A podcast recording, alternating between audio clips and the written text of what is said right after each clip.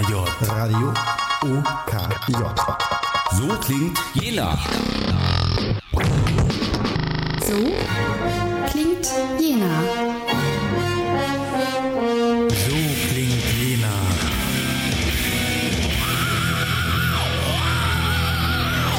Täglich von 8 bis Mitternacht.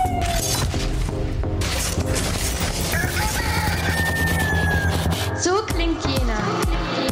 UKW 103.4, Kabel 107.9. Oder im Stream auf radio-okj.de. So klingt Jena. So klingt Jena. Genau, und so klingt Jena. Bei uns klingt noch irgendwie alles doppelt im Ohr Na, und verrauscht. und verrauscht. Ja, jetzt haben wir erstmal den einen Sound weg. Ähm, ob es verrauscht klingt, das äh, weiß ich nicht. Das wir- nicht mehr. Ich habe das, Ach so. Brum, das Brummen und Rauschen ist bei mir weg. Ah, okay, gut. Jörg hört noch live mit. Sehr schön. Ähm, genau, also dann kann es ja auch losgehen mit der heutigen Sendung des Datenkanals. Ähm, ja, gefühlt haben wir schon irgendwie ewige Zeiten nicht mehr gesendet. Ja. Z- Zwei, zeigst du mir, zwei Monate? Ist- Genau, zwei Monate äh, ist meiner Erinnerung nach, äh, mussten wir leider aussetzen oder ja, es, im November war es ungünstig und auch im Oktober fiel die Sendung Okay, äh, zeitlich etwas unglücklich, sodass Ja. wir da leider nichts in dem Sinne äh, senden konnten, aber äh, heute, heute, wieder mal und mal sehen, ob das jetzt die letzte Sendung des Jahres wird. Das fiel mir nämlich auf den Weg her ein, denn wir haben ja dann theoretisch Ende Dezember wieder eine Sendung Richtig. und die fällt in die Weihnachtszeit. Also genau. Also meines äh, Wissens, wenn ich mich richtig erinnere, Mhm. müsste am 29.12. sein, wo wir Mhm. unsere Sendung haben. Und da bin ich traditionell in Leipzig. Äh, äh, traditionell. haha.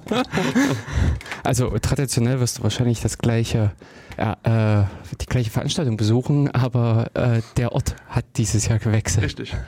Genau, wir hatten ja auch schon klasse. eigentlich immer Ja. wieder, also im Januar meist davon berichtet und Mhm. vielleicht werden wir auch im Januar wieder so eine kleine Sendung dazu machen. Ähm, also zwischen den, zwischen den Jahren, Ja. also nach Weihnachten und vor Silvester, findet äh, der Chaos Communication Kongress statt. Mhm.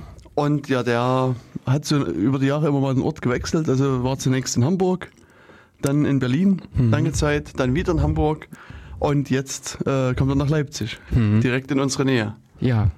Ähm, aber ich glaube, das hat auch eher die Gründe des äh, Umbaus. In Hamburg wird doch irgendwas am Kongresszentrum gebaut, gell? Richtig. Aha, das CCH, das wird quasi komplett saniert, entkernt und, und neu gebaut. und äh, ja, in der Zeit kann natürlich dort kein Kongress äh, stattfinden. Und da ja, haben sich die Organisatoren quasi auf die Suche gemacht, Hm. andere Locations geprüft und getestet und sind halt irgendwann zu dem Schluss gekommen, dass Leipzig so der passende Ort ist, sowas zu machen. Ich glaube, das ist insgesamt auch nicht äh, so leicht oder es gibt wenige Orte, an denen man eine derartige, äh, eine solch große Veranstaltung abhalten kann. Denn äh, es ist ja hier wirklich auch Platzbedarf, äh, Genau. äh, Inter, also Internet, äh, Leitung, äh, all solche Sachen. Und es muss zum Kongress passen. Richtig. Das, äh, ja, da kannst du ja dann mal berichten, wie es in Leipzig gelaufen ist. Denn das ist in, in Messerhallen, glaube ich. Richtig, genau. Mhm. Das stelle ich mir jetzt auch nicht gerade so kongressmäßig vor, aber hm. Na, es wird sich dann zeigen, was die äh, diversen Teilnehmer dann draus machen. Ich meine, es ist, ist schon, ich denke, also mein Gefühl war, dass es doch immer ein bisschen Vorbehalte gegen so Messehallen gab. Mhm, ja.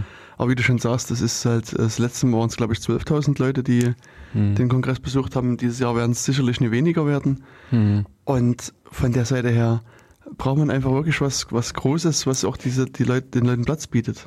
Ja, und letztendlich habe ich es auch selbst schon oft genug erlebt in den Messehallen. Da werden halt Bühnen und ähnliches eingebaut. Da bekommt man dann in dem Sinne auch schon eine Atmosphäre hin für ein Auditorium, dass man in dem Sinne einen Vortrag halten kann und nicht in dem Sinne auf flacher Ebene äh, sitzt und wo die Leute in, ab der fünften Reihe springen müssen, um irgendwie jemanden vorne sehen zu können. Genau. Also, Also, ja. Aber grundlegend, äh, in dem Sinne die Leipziger Buchmesse, äh, ich kann nicht sagen, wie viele da waren von den Besuchern her, Hm. aber in dem Sinne so ein, E- äh, so ein Ereignis, so ein Event ist ja auch gestemmt worden. Ja. ja. Und die ist auch vergleichsweise groß. Also die findet ja immer parallel zu den Linux-Tagen statt. Deswegen. Nee. Nee? Äh, nee, äh, die, äh, genau. Eigentlich, äh, sonst war es immer so. Hm. Und äh, dieses Jahr war es versetzt, denn ich Ah. war äh, an beiden Okay. Orten. Und auch, ich glaube, letztes Jahr war es auch schon, äh, dass die beiden sich dann einem um eine Woche unterschieden haben. Okay, Oder so. Hm? das kann sein. Also Das hat 200.000 Besucher haben die. Ach so, na, das war dann doch ein bisschen mehr. Ja. Also, aber auch das hat offensichtlich äh, funktioniert. Ja, wobei das natürlich auch ein anderer Charakter ist. Das ist einfach Mhm. Ausstellercharakter und da hat mehr oder weniger äh, jeder Verlag äh, seine Bühne, äh, jede große äh, Medienanstalt er baut da eine Bühne hin, äh, stellt Stühle auf und bildet daher immer wieder kleine Vorträge, kleine Diskussionsforen Okay. hm, vom Charakter her. Ja. Genau, aber das mal sehen, ob sich das dann im Prinzip als Thema unserer ersten Sendung im Jahre 2018 dann zeigt. Mhm. Und bis dahin ist mindestens noch die heutige Sendung, eventuell noch eine zweite, aber die müssten wir wahrscheinlich dann auch vorproduzieren. Ja. Da müssen wir dann mal sehen, wie sich das ergibt, ob wir das schaffen, sodass dann pünktlich zum 29. eine Sendung noch ausgestrahlt werden kann in Ja, diesem Jahr. ja. Na, ich glaube, hier einwerfen kann man sie, glaube ich, dass sie am 29. ausgestrahlt wird. Ja, Das, das, müsste geht, gehen. Mhm, genau, das geht auf alle Fälle. Plus die Studios sind halt hier Zu. geschlossen. Ja. Und andernfalls werden wir ganz einfach eine ältere Sendung wieder spielen lassen. Ja, genau. Genau. Ich meine, manchmal gibt es ja auch auf dem Kongress so einen Podcast-Ecke, die das- das Sendeanstalt oder wie auch immer dies, diese Mhm. heißen wird. Ich meine, cool wäre es natürlich, wenn, wenn zumindest ich das äh, sozusagen live von dort senden könnte und das würde sozusagen hier weiter live gestreamt werden. Aber äh, ich weiß nicht, inwieweit das dann Probleme macht. Das wäre mal so eine interessante Idee. Also grundlegend geht's ja. Das hatten Mhm. wir ja in dem Sinne äh, schon mit unserem Außentag äh, bei dem Ja. Jenaton Hm. äh, probiert. Das ist ja in dem Sinne, und äh, es ist ja eigentlich, was erforderlich ist, ist der IPC Ja. äh, und die und das kleine Mischpult. Hm. Und äh, wahrscheinlich nicht mal das, sondern du brauchst wirklich nur irgendwie den Kontakt ins Netz, Hm. sprich, äh, den, um den Icecast-Surfer zu erreichen, Ja, auf den du streamst und von da aus verbreitet sich das Signal ja. genau. Denn die Technik existiert im OKJ. Na. Muss ich mit der O-Kabine hinfahren nach Oh. Leipzig und stelle mich dann da vorne hin. Vor allen Dingen jetzt bei, äh, im Winter. Ja. Na, momentan ist es ja zwar kalt, aber noch trocken draußen. Ja, wobei, ähm, auch heute fand ich schon unangenehm, heute Morgen, äh, wo es so neblig war, Ja. äh, mit dem Fahrrad. Das hat man schon gespürt. Das stimmt. Genau. Ähm, für die heutige Sendung haben wir uns ein bisschen Mischung überlegt. Genau. Ähm, einerseits äh, hattest du vorgeschlagen, äh, Neuigkeiten vom Tor oder Mhm. äh, aus deren Technikecke äh, mal mit zu präsentieren. Beziehungsweise ich hatte mich in den letzten Wochen mit Bitcoin auseinandergesetzt, beziehungsweise mit diesem ganzen Blockchain. Wir hatten Aha. Anfang November einen Vortrag oder so eine kleine Diskussionsrunde im Hackspace darüber gehabt. Mhm. Also hier vielleicht auch nochmal die Werbung mit dafür. Äh, Im Jena, also für den Jenaer Raum, gibt es halt in der Krautgasse den Hackspace, also Crowdspace. den Krautspace, Mhm. genau. Äh, der sich in dem Sinne oh, für Technik interessierte, ist das einfach ein Anlaufpunkt, ein Treff, äh, Treffpunkt für Basteleien, also einerseits von der Hardware her, Mhm. Als auch für Gespräche und äh, Programmieren, Arbeiten am Rechner. Eben bis hin, dass jetzt irgendwie diese Beteiligung mit diesem Bus im Raum steht. Also das, Ja, das wird sich noch zeigen. Ja, also das äh, ist noch so eine Sache. Also Mhm. was aber durchaus ähm, auch sozusagen neben diesen Software-Sachen gibt es auch Hardware-Spielereien. Hm, Also da gibt es einen 3D-Drucker, der also äh, der quasi dauernd im Betrieb ist, so nach ist mein Gefühl. Also immer wenn ich im Space bin, druckt Druckt der er. wie ein Wilder. Mhm. Auch ich war vorhin gerade dort und da war der gerade fast fertig mit so einer Drucksitzung Aha. und ja, also das, also der ist halt doch sehr, sehr stark in Benutzung. Und es steht jetzt irgendwie im Raum, dass eine CNC-Fräse Mhm. äh, angeschafft wird. Oder beziehungsweise das ist schon halbwegs abgeschlossen, glaube ich. mhm. Muss ja. jetzt noch aufgestellt werden und dann kann man dort halt CNC fräsen. Mhm.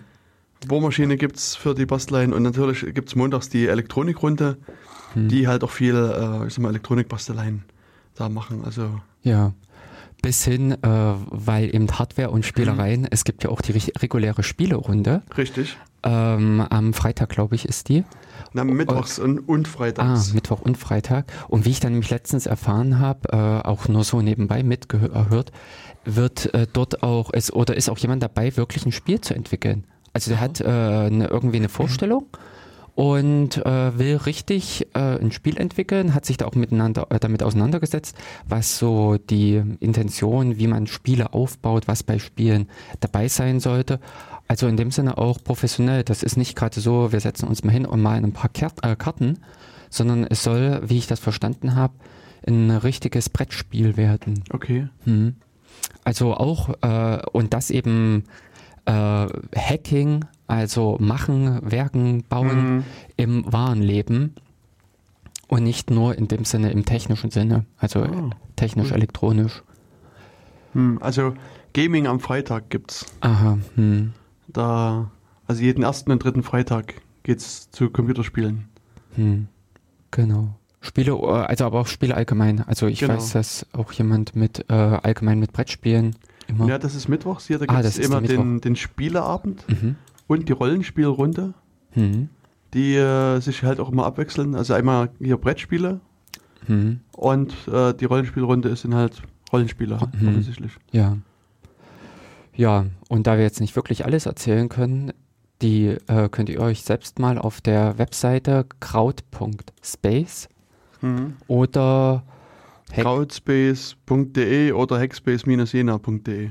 Ja, genau, auf das, äh, also hackspace-jena.de einfach mal aufrufen und auf der Webseite durchschauen, was da in dem Sinne alles im Angebot ist, was da möglich ist.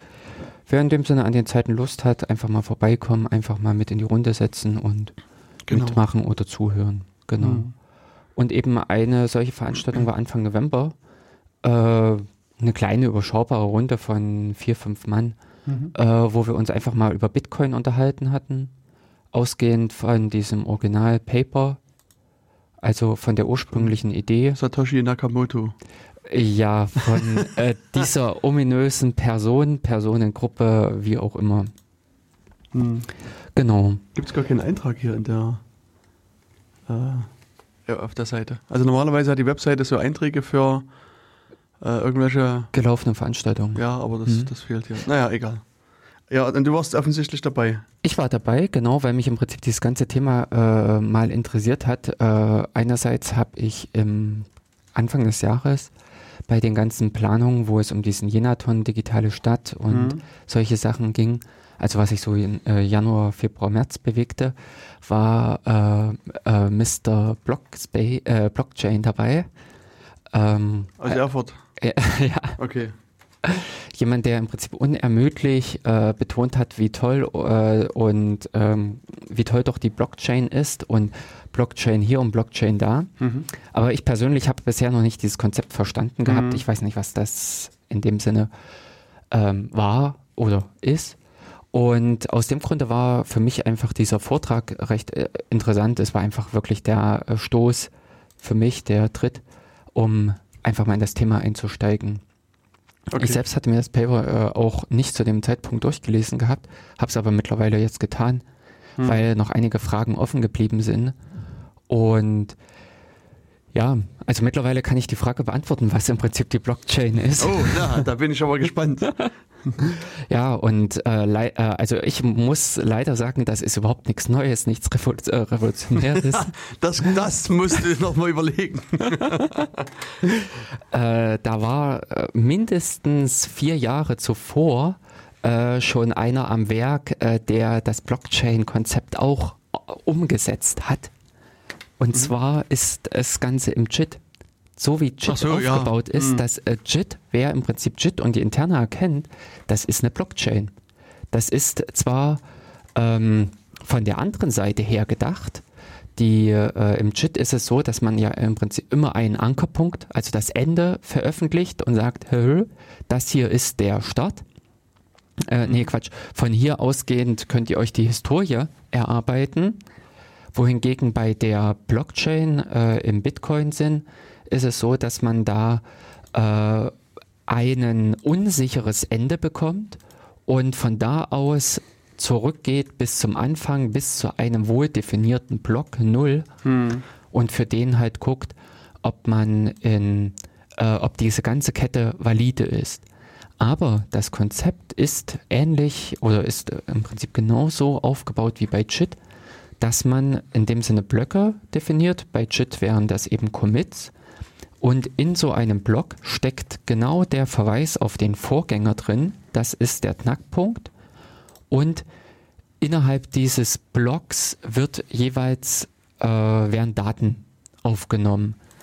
Und da ist einfach dadurch, dass ich am Ende, also aus dem JIT-Gedanken heraus, in dem Moment, wo ich sage, hier, das ist jetzt gültig, das ist der Zustand, du kannst es erkennen an der Prüfsumme, das, was bei JIT diese Commit-IDs, diese super langen Zahlen sind, das sind in dem Sinne immer nur Prüfsummen. Bei JIT sind das, glaube ich, auch SHA 256. Genau.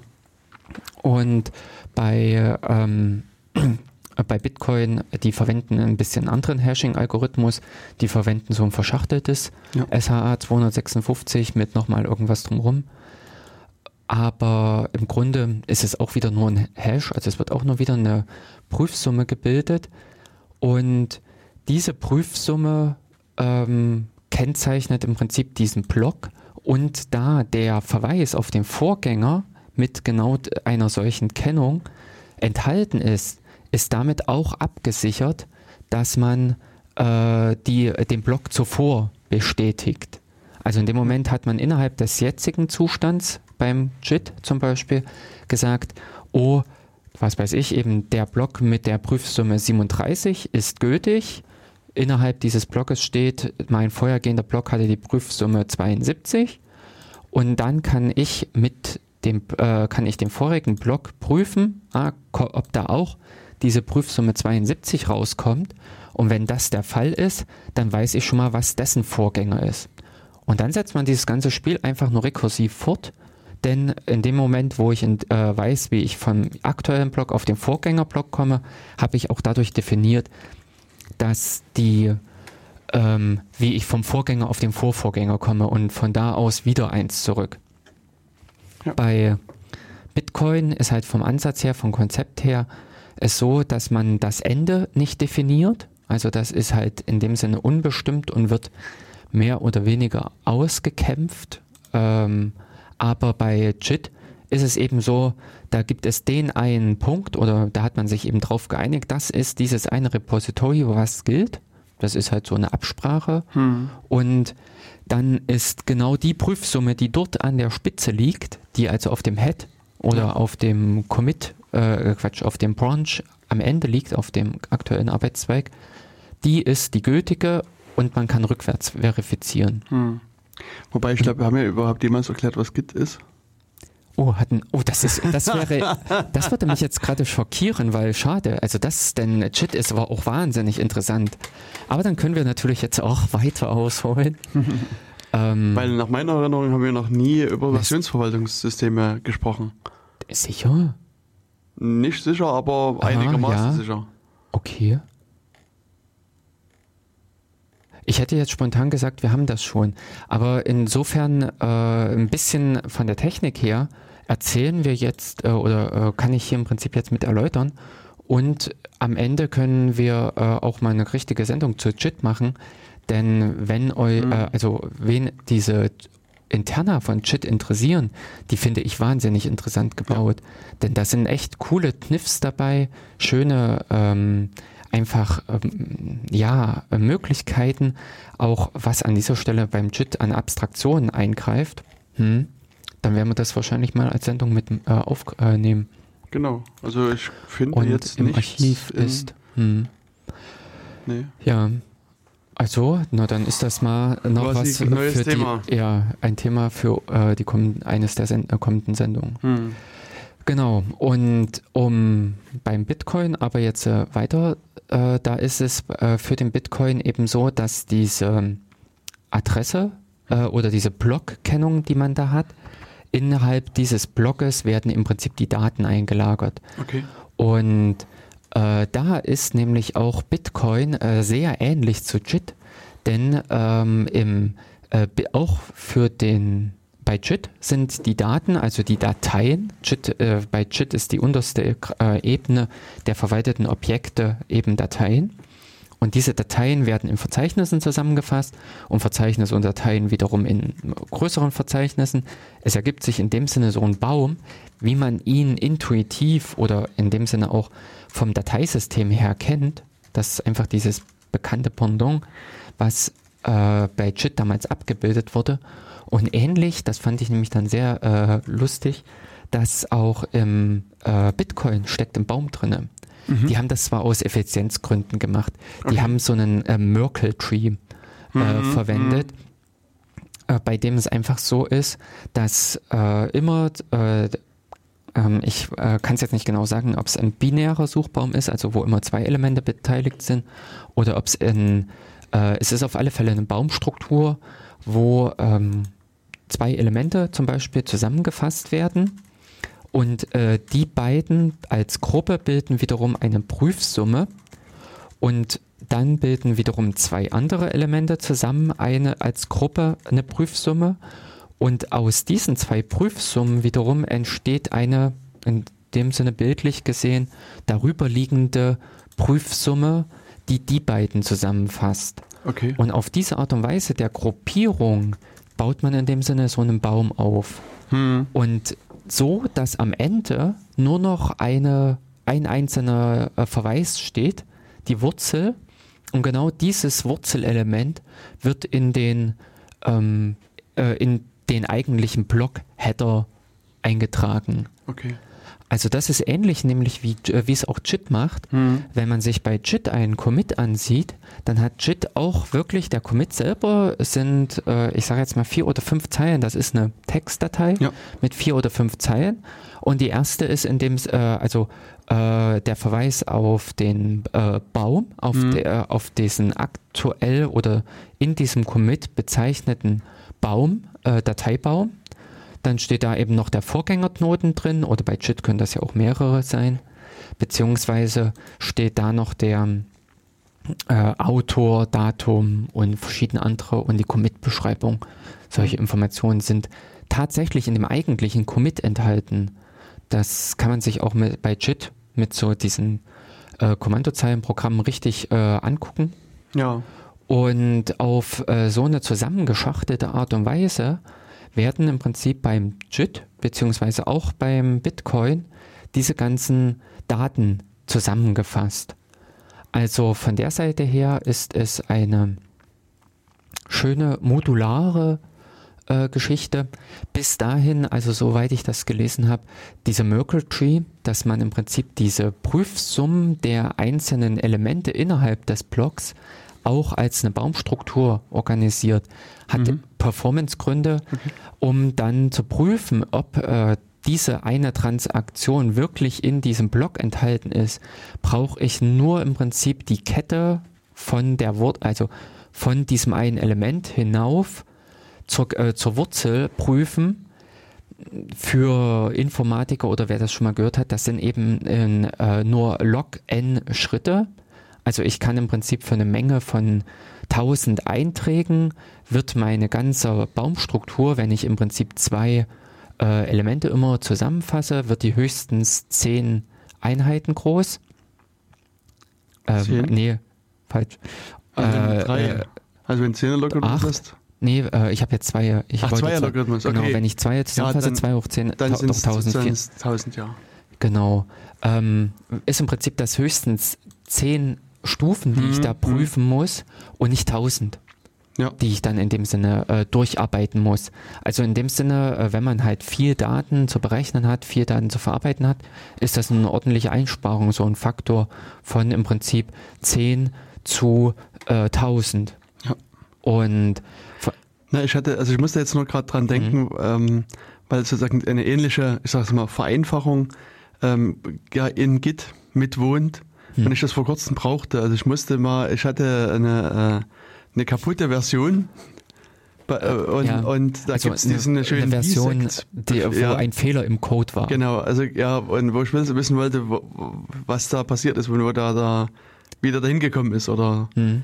und Und ich habe da, ich weiß nicht mehr, entweder waren es, nee, es müssen mehr als, müssen 70.000 Revisionen gewesen sein. Also es waren wirklich viele, wo ich, also irgendwann Genau.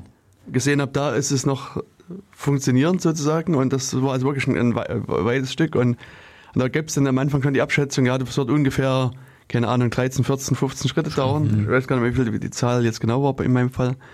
Und dann habe ich mich mutig dann an, äh, an das Bisect gemacht und das war halt auch in, also gefühlt wenigen Schritten hatte ich dann äh, den entsprechenden Commit, der aus dem Jahr 2012 dann war, gefunden.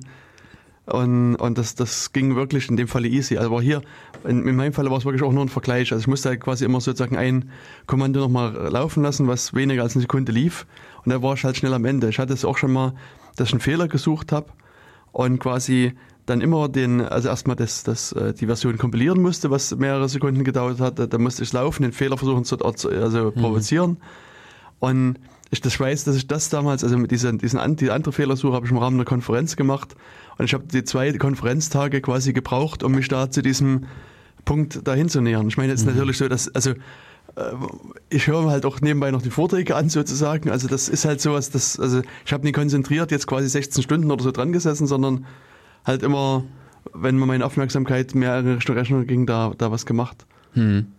Ja, also im Prinzip dieses Verfahren, äh, dieses, diese Baumstruktur, dieses ähm, hier bei Bisect, also das, äh, die Intervallhalbierung, dass man in dem Sinne bei einem Intervall, was man hier kennt, äh, den Anfang und das Ende, also die Stelle, wo es noch gut war und die Stelle, die kaputt ist, testet man die Mitte. Ja. So, und da guckt man im Prinzip, ist die Mitte in Ordnung oder äh, nicht und entscheidet sich dann für die jeweilige Hälfte Genau. ähm, und prüft dort wiederum auf die, mit der gleichen Art und Weise weiter. Von der Struktur her entsteht dann auch so ein Baum. Hm. Und äh, wie du jetzt gesagt hast, da ist man bei 70. äh, 1000, äh, eigentlich 70.000 Elementen, die man sonst Ja, prüfen müsste, ist man aber mit diesem Verfahren äh, im besten Fall mit 17 äh, Schritten durch. Genau. Denn äh, 2 hoch 17 ist 64, äh, nee, Ja, 2 hoch 16 ist Tausend mal zwei. 6536. Hm, genau, Und das, mal zwei. genau. Also hätte, könnte man im Prinzip mit 17 Schritten gut und gerne bis 100.000 Elemente Ja. auf diese Art und Weise prüfen. Je nachdem, wie manchmal der Quelltext Hm. ist. Es gibt auch äh, Commits, die sich nicht kompilieren lassen und solche äh, Feinheiten. Ja, ja. Genau. Aber auf diese Art und Weise kann man in dem Sinne auch in diesem Gedanken dieser Baumstruktur oder dieses Halbierens oder ja, Zusammenfassen immer von zwei Elementen bei Bitcoin zum Beispiel relativ schnell einen, äh, einen Eintrag in äh, so einem Blog prüfen Hm. mit einfach äh, wesentlich weniger Schritten, bis man im Prinzip an dem festen Ankerpunkt des äh, Wurzeleintrags in dem Blockheader ist. Ja. Genau. Und all diese äh, Einträge in einem Block bei Bitcoin sind Transaktionen. Das äh, habe ich dann auch im Prinzip alles mal, äh, mal angeschaut, mal solche äh, Bitcoin-Sachen angeschaut. Und das ist interessant, wie die das machen. Man gibt im Prinzip mit jeder Transaktion sein ganzes Geld aus. Man hat im Prinzip immer äh, äh, zu seiner eigenen Wallet, zu seiner eigenen Geldbörse gehört, äh, wenn man eine Transaktion vornimmt, schüttet man im Prinzip die komplette Geldbörse aus und äh, macht als äh, Ausgang äh, im Prinzip zwei Empfänger. Also interessant ist, diese Bitcoin-Transaktionen sind offen. Man kann beliebig viele Eingänge haben für eine Transaktion und beliebig viele Ausgänge, also äh, äh, Empfänger. Hm. Und an der Stelle hat man im Prinzip dann zwei Empfänger und ein Empfänger ist der eigentliche Empfänger, der andere Empfänger ist man selbst Ja. wieder. Also man lässt sozusagen im Prinzip mit jeder Transaktion das Geld rotieren, aber was nämlich dann praktisch dran ist, ich habe in dieser Transaktion dann meinen aktuellen Stand vermerkt. Also das ist, äh, das war für mich nämlich auch eine Frage äh, damals so im Rahmen dieses Vortrags oder in dieser Diskussion mit, äh, wie kriege ich raus, eben möglichst effizient, wie ist der Kontostand? Hm. Denn irgendwer kommt ja zu und sagt hier, ich möchte, ich überweise dir das Geld. Hat der das überhaupt? Ja. So, und da ist die Frage, wie, äh, wie macht man das? Und da sind die halt zu dieser, finde ich, genialen Lösung gekommen, dass die dort immer in eine Transaktion äh, mit die eigentliche Zieladresse reinpacken und das heißt, ich brauche einfach nur die letzte Transaktion finden, an der diese Adresse beteiligt war. Mhm. Und das ist sehr wahrscheinlich, also dass ich die irgendwo finde. Ja. Beziehungsweise, dass äh, auch wenn ich die gefunden habe, brauche ich nicht weitergehen.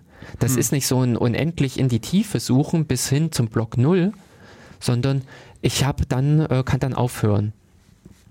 Und äh, an der Stelle halt diese Transaktion äh, für mich als gut markieren, als gültig markieren. Und das ist ein interessantes äh, Spiel, eine interessante äh, ähm, ja, Eigenschaft dieser, äh, dieses ganzen Entwurfs. Also, wie jetzt schon gesagt, im Prinzip eine Transaktion hat immer, äh, kann man sich auch, ich weiß nicht, wer in dem Sinne Buchhaltung, äh, so von äh, die richtige praktische Buchhaltung am besten noch auf Papier kennt. Und praktisch ist auch eine Transaktion mit so zu verstehen. Man hat da so ein Blatt. Auf der linken Seite sind die Zugänge, auf der rechten Seite die Abgänge. Ich weiß nicht, das ist im. Na gut, Vorsicht. ähm, Im Buchhaltungssinne ist das wiederum schwierig jetzt. Da müssen wir erstmal ausdiskutieren, auf welchem Konto wir wären. Richtig, genau. Das, äh, Aber äh, im Grunde, man kann es sich einfach vorstellen, man hat im Prinzip das Blatt in der Mitte geteilt. Auf der linken Seite steht im Prinzip meine sag Geld. mal einfach, eine Seite hat Eingänge und die andere hat Abgänge. Ja, das ist richtig. Ja, beim Bitcoin, äh, es ist ja in dem Sinne auch elektronisch organisiert. Da gibt es nicht äh, links, rechts oder da ist kein. Äh, also erst, erster, zweiter wird es geben, aber grundlegend gibt es einfach nur die Kategorien Eingänge und Abgänge. Und ähm, diese müssen halt äh, auf beiden Seiten eigentlich die gleiche Summe ergeben. Es ist da nämlich noch eine kleine Feinheit dabei. Und zwar ähm, ist im Prinzip der Abgang immer geringer als der Zugang. Es liegt mit daran, dass in diesem ganzen Konzept innewohnt, in diesem ganzen Bitcoin-Gedanken, dass derjenige, der sich um die Erhaltung des Bitcoins, also um die, das Bauen dieser Blöcke, diese, wie es eben heißt, Miner, diese Minenarbeiter, diese Schürfer, dass die auch entlohnt werden für ihre Arbeit. Also wenn die äh, kräftig am Werkeln sind und da einen neuen Block zusammenschrauben, dass die am Ende auch einen Lohn bekommen. Und genau dieser Lohn wird bezahlt von den Teilen, äh, von den Leuten, die an diesem Block, in dem Sinne von diesem Block am Ende profitieren und die müssen einen kleinen Obolus abgeben. Die müssen so eine Transaktionsgebühr bezahlen. Und das ist genau die Differenz. Also ist äh, zwischen der einen Seite und der äh, anderen Seite, zwischen der Zugangs- und Abgangsseite, ist immer ein äh, kleiner Unterschied, was im Prinzip die äh, Kosten für die Transaktion sind, Okay. die man als äh, Auftraggeber des, äh, der Transaktion bezahlen muss. Das ist insofern interessant. Ich habe mich im Prinzip dann auch durch dieses ganze Bitcoin-Konzept mit dem, was haben die da gemacht und warum haben die das gemacht, diese äh, Ideen dahinter, auch mal mit so einer, äh, mit dem Geldwesen bei uns Ah. auseinandergesetzt. In, Sehr gewi- gut. äh, in gewisser Weise auch dadurch, dass ich einen ähm, von Omega Tau eine Podcast-Sendung gehört habe über äh, das Thema Bitcoin, aber eben auch noch eins mit über Geld. Da war, hatte man auch mit einem äh, Volkswirt ein Interview geführt, wo es um genau dieses ganze Thema ähm, Geld äh, und zwar war da in diesem äh, Podcast so wirklich, oder was der ähm, Volkswirt da mit herausgearbeitet hat, diesen Punkt Kreditgeld, äh, Vollgeld und Kreditgeld. Das sind in dem Sinne zwei unterschiedliche Art und Weisen, wie man zu Geld kommt, also wie Geld im Ursprungssinn geschaffen wird. Und da ist eben die Frage, bei Vollgeld steht der, steht die Leistung dahinter. Ich bekomme nur in dem Sinne das Geldäquivalent äh, oder das Wertäquivalent, wenn ich die Arbeit geleistet habe. Und demgegenüber steht der andere Gedanke des Kreditgelds, dass ich ich sag mal so böse, ähm, das Geld im guten Glauben bekomme, dass Ja. ich es irgendwann wieder zurückzahlen kann. Genau. Und insofern unterscheidet sich nämlich dadurch der Bitcoin von unserem eigentlichen jetzigen Geld mit. Der Euro ist zum Großteil Kreditgeld. Also Also Kreditgeld das ist eine klassische Kreditwährung. hm, Hm. so, also der beruht einfach nur auf dem Vertrauen, dass irgendwer äh, das Geld schon hat, beziehungsweise wieder zurückzahlen kann, wenn er denn mal zahlen müsste. Ja, in dem Fall sind es halt die Banken, die das, das erschaffen, das Geld. Die, indem sie Kredite rausreichen und, Ja, und sozusagen die, die EZB steuert das dann über den Zins- Zinssatz, wie, wie schnell das Geld fließt sozusagen. Die dreht sozusagen am Wasserhahn und äh, sozusagen, also so, äh, Na gut, aber in, in dem Sinne ist es ja eigentlich, nee, eigentlich ist doch die EZB beziehungsweise eben die Zentralbank, äh, die das Geld erschafft. Die Großbanken holen sich's ja auch von dort. Das war ja im Prinzip auch jetzt in diesem ganzen, in der, bei der Geldschwimme, der, äh, die Beschwerde, dass die EZB zwar Geld rausgefeuert hat, also Kredite den Banken zur Verfügung gestellt hat, aber die, die nicht weitergereicht haben oder nicht in dem Sinne, also zu den Konditionen und Ja. Möglichkeiten weitergegeben haben, wie es die EZB Mhm. vorher gesagt hatte. Aber eigentlich ist doch die Zentralbank, also früher war es oder ist es ja eigentlich auch, glaube ich, noch, Ja, die Bundeszentralbank äh, für uns das Hoheit-Ding. Bundesbank. Ich, Äh, oh, Denn, Entschu- ja, ich habe nur überlegt, dass, das- dass das Wort hörte sich so falsch an ich musste Ja. erst mal überlegen. ja, Genau, ähm, also die, na, die machen dann sozusagen, also die versuchen das, die, die, die Geldmenge hm, sozusagen zu steuern. hm, Und die haben halt verschiedene Steuerungsinstrumente und eines dieser Instrumente ist halt der Zinssatz, mit dem dann Gelder verliehen werden können. Also wo dann die Genau. Banken zur, zur EZB oder zur Bundesbank gehen und sagen, hier, ich brauche Geld, dann gibt es halt irgendwelche Zinssätze und, und das ist sozusagen dann die Referenz. Und dann ist aber auch so, dass du so eine also Einlagenhöhen hast, dass du sozusagen bestimmte Sachen an, an, an, Bargeld quasi hinterlegen musst und auch darüber kann man natürlich ein bisschen äh, steuern, wie... Äh, aber also, das macht, glaube ich, der Gesetzgeber eher. Diese ja, äh, das ein, ist, genau, also das ist so eine Zahl, die halt wesentlich unflexibler ist. hm, Äh, Aber das sozusagen die flexible und schnelle Zahl ist halt die über, den- über den Zinssatz. Hm, genau.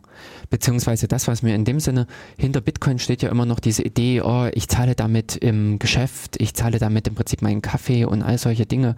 Ich hatte da nämlich auch noch äh, damals gleich Anfang November kam eine Sendung bei Dreisat über Bitcoin und ähm, auch noch diverse andere Sachen mitgelesen. ähm, wo einfach dieser Gedanke des Omnipräs, äh, also äh, ja, äh, dieses Einsatz des Bitcoins an allen Ecken mit äh, präsent war, dass einfach äh, bis dahin äh, in diesem Bericht hatten sie mit gesagt, in der Schweiz, in der Stadt Zug äh, wird wohl auch, kann man ganz regulär auf der Gemeinde, also alle Behördengänge mit Bitcoins begleichen. Okay. Mhm. Fand ich auch sehr äh, interessant, äh, dass in dem Sinne auch schon, äh, ich sag mal, jetzt eine, eine öffentliche Stelle dazu mit äh, bereit ist, aber äh, auch verschiedene Geschäfte. Bis dahin, äh, das kannte ich auch vorher, den kann ich auch vorher schon so ein bisschen, so ein äh, Internet, äh, so ein Café in Berlin, der seit schon sehr, sehr lange, 2010 oder sowas, glaube ich, mit Bitcoin, dass man bei dem dort den Kaffee oder Ja, sowas ja, mit Bitcoin genau. bezahlen kann. Genau. Und da war eigentlich so die Frage, ähm, ja, also wie funktioniert das jetzt? Was mache ich jetzt? Und da gibt es diese zwei Unterschiede. Entweder ich reiche dem Händler meinen Geldschein über die Theke und habe sofort meine Rechnung beglichen. Damit ist sofort Ware gegen Wert. Also da ist der Wertaustausch erfolgt. Wohingegen das, was heutzutage üblich ist oder ja, ähm, also oder auch recht häufig vertreten ist, ich glaube nur zu 20 Prozent, jetzt waren wieder mal irgendwelche Schätzungen, wie viel eben Deutsche mit Geld bezahlen oder elektronisch und wir Deutschen waren wieder mal in Europa recht schlecht. Wir lieben unser Hartgeld. Genau. Wobei, also ich würde ja vermuten, dass wir das nicht lieben. Sondern also meine Beobachtung ist, Mhm. dass es einfach in den, sagen wir mal, letzten Jahren schwer war, elektronisch zu bezahlen. Also, äh, also mit, also du kannst maximal mit EC-Karte irgendwo bezahlen, aber selbst das ist schon irgendwie Das, ja, ist ein Graus. ein Graus gewesen und mit Kreditkarte kannst du eigentlich Ja. sehr selten bezahlen. Und so seit, ich sag mal, gefühlt ein Jahr ungefähr, Mhm. vielleicht auch länger, nehme ich wahr, dass wesentlich mehr Läden Kreditkarte akzeptieren. Also Ja. selbst hier doch Kaufland, Aldi, die ganzen kleinen Händler, die akzeptieren Kreditkarte, Also, äh, EC-Karte und alles Mögliche. Und, und ich würde vermuten, dass das, also da- dadurch, dass das jetzt wirklich quasi, also Mhm. auch diese diversen anderen Shops akzeptieren und das, das habe ich jetzt auch bei vielen erlebt, dass die Kreditkarte akzeptieren. Und ich teste das dann immer mal und, und Mhm, versuche genau. es auch zu, zu bezahlen. Ähm, glaube ich, dass, es, dass dieser, diese Rate fallen wird von, von Leuten, die mit Bargeld bezahlen. Ich glaube einfach, das liegt Ja. nicht daran, dass Leute Bargeld wollten, sondern dass es einfach keine Möglichkeit gab, mit Karte zu bezahlen. Ja, also diesbezüglich würde ich auch sagen, wir sind hier in Deutschland ein Entwicklungsland. Das, was man von anderen Ländern äh, hört, also ich konkret habe es von Kanada zum Beispiel äh, gehört, schon vor äh, äh, 20 Jahren, also 15, 20 Jahren, dass man dort ganz normal die Kreditkarte beim Bäcker über, über die Theke gereicht hat Ja. und ähm, damit im Prinzip die Brötchen bezahlt hat, also auch Kleinbeträge. Und äh, in Deutschland hat man natürlich wieder das eigene äh, Ding erfunden, die EC-Karte, äh, womit natürlich Kreditkarte äh, Karte als international anerkanntes Medium dem deutschen EC-Ding gegenüberstand. Und meine Beobachtung ist eben eigentlich, dass die Kreditkarten auf dem Rückgang sind ähm, wohingegen grundlegend äh, wesentlich häufiger jetzt äh, Bezahlen mit Karte grundlegend angeboten Okay. wird. Ähm, bei der äh, Kreditkarte sind diese hohen Gebühren, diese Einstiegsgebühren, ähm, die die Händler zu zahlen haben. Und deswegen äh, weiß ich, dass auch viele über die Zeit hin die äh, Kreditkarte wieder raus, also ähm, nicht mehr akzeptieren. Ja. Beziehungsweise, wenn die Frage war, hätten, äh, also Kreditkarte oder EC, haben die lieber die EC-Karte genommen, weil da die Gebühren niedriger sind. Genau. Oder Bargeld. Oder im Bargeld, ja. Also habe ich durchaus auch schon erlebt, dass man erstmal versucht, die Kreditkarte, also ich versuche erstmal zu, Mhm. zu nehmen. Und dann gibt es dann Stirnrunzeln und dann kann man doch bei einigen doch mal nochmal über den Preis nachverhandeln, wenn Oh. man mit Bar, Bargeld über den Tisch äh, Ja. reicht. Und das, äh, ja, Hm. ist nicht immer so, aber manchmal schon. Ja, aber das eben dem geschuldet, dass für die Händler da hinten dran eben auch mit äh, Gebühren hängen. Hm. Ähm, und weil du jetzt auch eben sagtest, so dieses Bezahlen in Läden, mir ist das eben jetzt auch wieder massiv aufgefallen. Ich gehe an die Kasse, also oder Leute, die an der Kasse, an der Supermarktkasse mit Karte bezahlen, brauchen länger als jemand, der mit Bargeld bezahlt. Ja. Und äh, das ist ein Hemmnis. Das ist ein absolutes äh, Hemmnis im Aber inwiefern ist das ein Hemmnis? Das stört dich als Kunde, der hinter dem Kreditkartentypen steht. Aber der, die Person, die mit Nee. Kreditkarte bezahlt, der ist es doch. Nee, mir, also mich persönlich nervt das auch. Ich habe einen Laden Okay. hier, Hm. wo meine Karte immer dreimal reingesteckt wird. ähm, Hm. Ich bin zum Glück nicht der Einzige, also das ist äh, ein bekanntes Spiel bei denen. Die haben Okay. entweder eine schlechte Verbindung zu Hm. ihrem Dienstleister oder was auch immer. Auf alle Fälle dieses so. Ich hätte da schon gut und gerne aus dem Laden sein können und stehe noch da und warte noch drauf, dass dieses blöde Gerät endlich mal sagt, äh, das ist äh, also Bezahlung abgeschlossen. Okay. Hm. Und deswegen, äh, das war mal vor einigen äh, Jahren, ich sag mal äh, vier Jahren oder sowas, Mhm. hatte Visa dieses Kontakt, äh, kontaktlose Bezahlen angefangen. Äh, wo man so auch so Kleinbeträge bis 20 Euro, glaube ich, komplett ohne PIN äh, Ja. machen konnte. Einfach nur hinhalten, Zack, fertig. Hm. genau, und gehen. Das wäre praktisch, aber Mhm. ich habe kein Geschäft gefunden, bei dem das geklappt hat. Mhm. Bei der Tankstelle war zwar auch dieses Symbol, Ja. aber es hat äh, nicht funktioniert. Also und die haben mich auch äh, haben mir auch gesagt, dass auch schon mehrere Kunden probiert haben, äh, dass Das ging nicht. es gefühlt war, dass wieder so ein Marketing-Ding. Aber ich meine, du brauchst ja auch ein Lesegerät, was dieses kontaktlose unterstützt. Also Genau, das, hatten die. Ach, das hatten die, okay. Ja, also bei denen war eigentlich alles verfügbar. Äh, ihnen äh, wurde gesagt, dass das auch funktioniert. Es standen sich im Ja. Prinzip zwei Unwissende gegenüber, die Hm. da ein bisschen immer rumgespielt haben und dann aufgegeben. Okay. Und das ist schade. Also, denn das ist eigentlich genau das. In dem Sinne, in Deutschland hat leider äh, ja auch dieses Geldkarte gefloppt, Hm. ähm, was vor Jahren mal war. Vor 20 Jahren oder sowas könnte das auch schon Kann gewesen sein, ja. Hm. McDonald's hat das dann mal auf einem großen Stil eingeführt gehabt, aber es hat auch nicht so wirklich gezündet, wo man auf der Karte selbst nochmal diesen kleinen Chip vorne mit drauf hat, über den Kleinbeträge einfach gehandelt werden. Also Mhm. sowas wie Kau äh, Kaugummi eben bei McDonald's, Ein äh, Einkauf für 5 Euro oder sowas. Man lädt vorher äh, einen Betrag auf und äh, dann wird der in dem Sinne von dies, von der Karte, also das stimmt nicht, ähm, Ja. aber äh, gefühlt wird er von Mhm. der Karte abgebucht. Genau.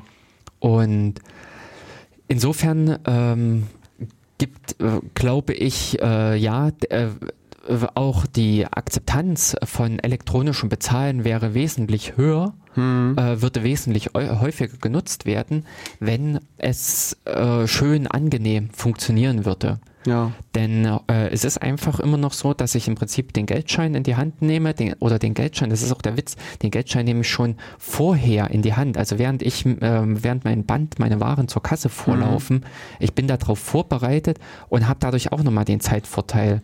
Also Aber ich meine, deine Karte kannst du auch schon in die Hand nehmen. das ist richtig, aber dann beginnt erst wieder die, äh, dann beginnt erst dieses Spiel. Das im Prinzip, während im Prinzip die Verkäuferin äh, noch äh, das letzte Ding äh, drüber zieht, lege ich den Geldschein hin und während sie den, äh, die Abrechnung macht, packe ich noch meinen Artikel ins Dings von, also rein von den Arbeitsschritten, von den Arbeitsabfolgen an der Kasse äh, ist, finde ich, Bargeld ein Ticken im Vorteil. Aber Das kann sein. Das, Mhm. Ja. und äh, grundlegend ist aber eben der Unterschied, bei, äh, auf den ich ja hinaus wollte. Bei Bargeld ist der Handel abgeschlossen in dem Sinne, wo das Geld und die Ware den Besitzer wechseln. Ähm, bei dem Bezahlen mit der Karte ist es aber eigentlich nicht der Fall, denn an der Stelle räumt mir der Händler einen Kredit ein. Diese Karte, diese Abbuchung mit der Karte, damit verschwindet das Geld nicht von meinem Konto. Ich habe ihm praktisch nur einen Scheck ausgestellt, mithilfe dem er sich das Geld hinterher bei meiner Bank holen kann. Ich meine, da müssten wir jetzt in die Untiefen des Vertragsrechts hinabsteigen. Ah, okay. Gut. Ähm, also aus vertragsrechtlicher Sinne, äh, äh, im vertragsrechtlichen Sinne ist der Handel abgeschlossen. Ja, richtig. ja, genau. Denn Das- ich habe ihm eine Schuldverschreibung gegeben. Genau, das ist immer so das Erfüllungsgeschäft. Genau. Und ja, das ist halt in dem Falle hier, also dadurch, dass es eben sozusagen juristisch so schön fein getrennt ist, ist das also auf der juristischen Seite quasi ein Haken dran, weißt du, das ist Ja. gelöstes Problem sozusagen. Genau, also juristisch gesehen kann man problemlos äh, den Laden verlassen, Ja. weil äh, dieses Geschäft äh, ist gelaufen, der Vertrag ist äh, ordnungsgemäß abgewickelt, aber eben im geldlichen Sinne ist gerade da Geld in der Schwebe. Es, Ja. das, äh, ich habe im Prinzip die Ware, das Geld liegt weiterhin auf meinem Konto und der Händler steht mit einem Scheck, mit einem Kredit Mit einem Zahlungsversprechen da. ja, mit einem Zahlungsversprechen da. Hm. Genau. Und das merkt man auch, wenn man sich mal im Prinzip diesen EC-Beleg rumdreht und durchliest, Ja, ja, was die- da so alles. Das Kleingedruckte. ja. Dieses Kleingedruckte, was man eigentlich lesen sollte, bevor Hm. Ja. Hm. man die Unterschrift leistet. Aber Das äh, mache ich nur, wenn eine besonders lange Schlange an den Kassen hinter mir steht. Dann lese Ja. ich nochmal das Kleingedruckte bei der, Karte dann durch, weißt du. ja, nochmal. Und Äh, ich stelle mal Nachfragen, was das und das hier bedeutet. ja, und böse ist, wenn du dann im Prinzip beim letzten Satz sagst, nee, also hiermit kann ich mich überhaupt nicht einverstanden erklären, wir Genau. machen das doch bar. ja, genau. Ja, aber im Grunde ist es so, dass der Händler dann nur einen Zettel ausgestellt bekommt, mit Hilfe dessen er dann sich das Geld bei meiner Bank holen kann oder praktisch ist es so, dass er wiederum jemanden beauftragt, der dann das Geld bei meiner Bank holt, der in dem Sinne dieses Geld eintreibt. Denn in der Regel stehen hinter diesen ganzen Dingern irgendwelche Inkasso-Unternehmen, äh, äh, Unternehmen, also Dienstleister, die diese ganzen Buchungen, Abbuchungen übernehmen. Ja. Und das ist ein wesentlicher Unterschied im Prinzip zu dem Bitcoin-Geschäft. Bei dem Bitcoin-Geschäft ist in dem Moment, wo die Transaktion durch ist, ist auch das Geld geflossen. Das ist wie Bargeld. Genau. Mhm. Ja.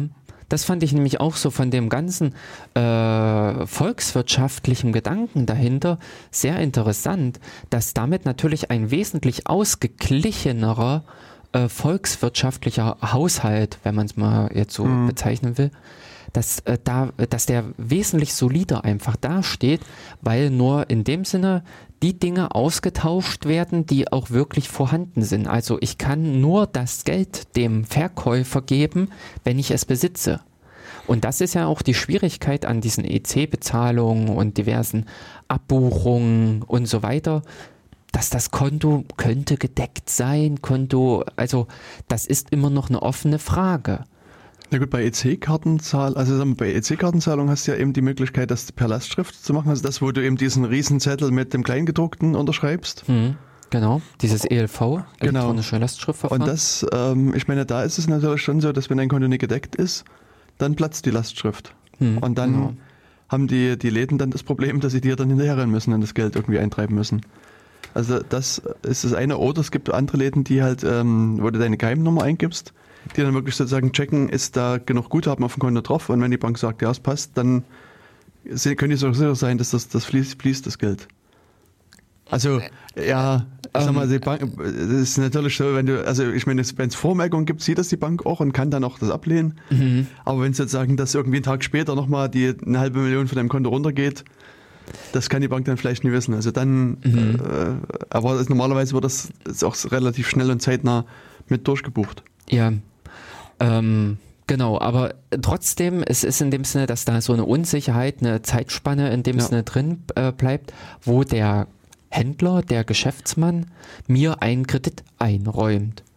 Und an der Stelle ist halt äh, dieses Versprechen, was ich ihm gegenüber geäußert habe, ähm, ja, das kann eben gut gehen oder nicht. Das ist in dem Sinne, ist vieles, glaube ich, in Deutschland oder so im, äh, ja, im allgemeinen Geschäftsverkehr, wo Geld in der Schwebe ist, beziehungsweise wo Geld doppelt existiert. Also wo, äh, Existiert es denn wirklich doppelt? naja, wenn, äh, je nachdem, wie man diese Schuldscheine betrachtet.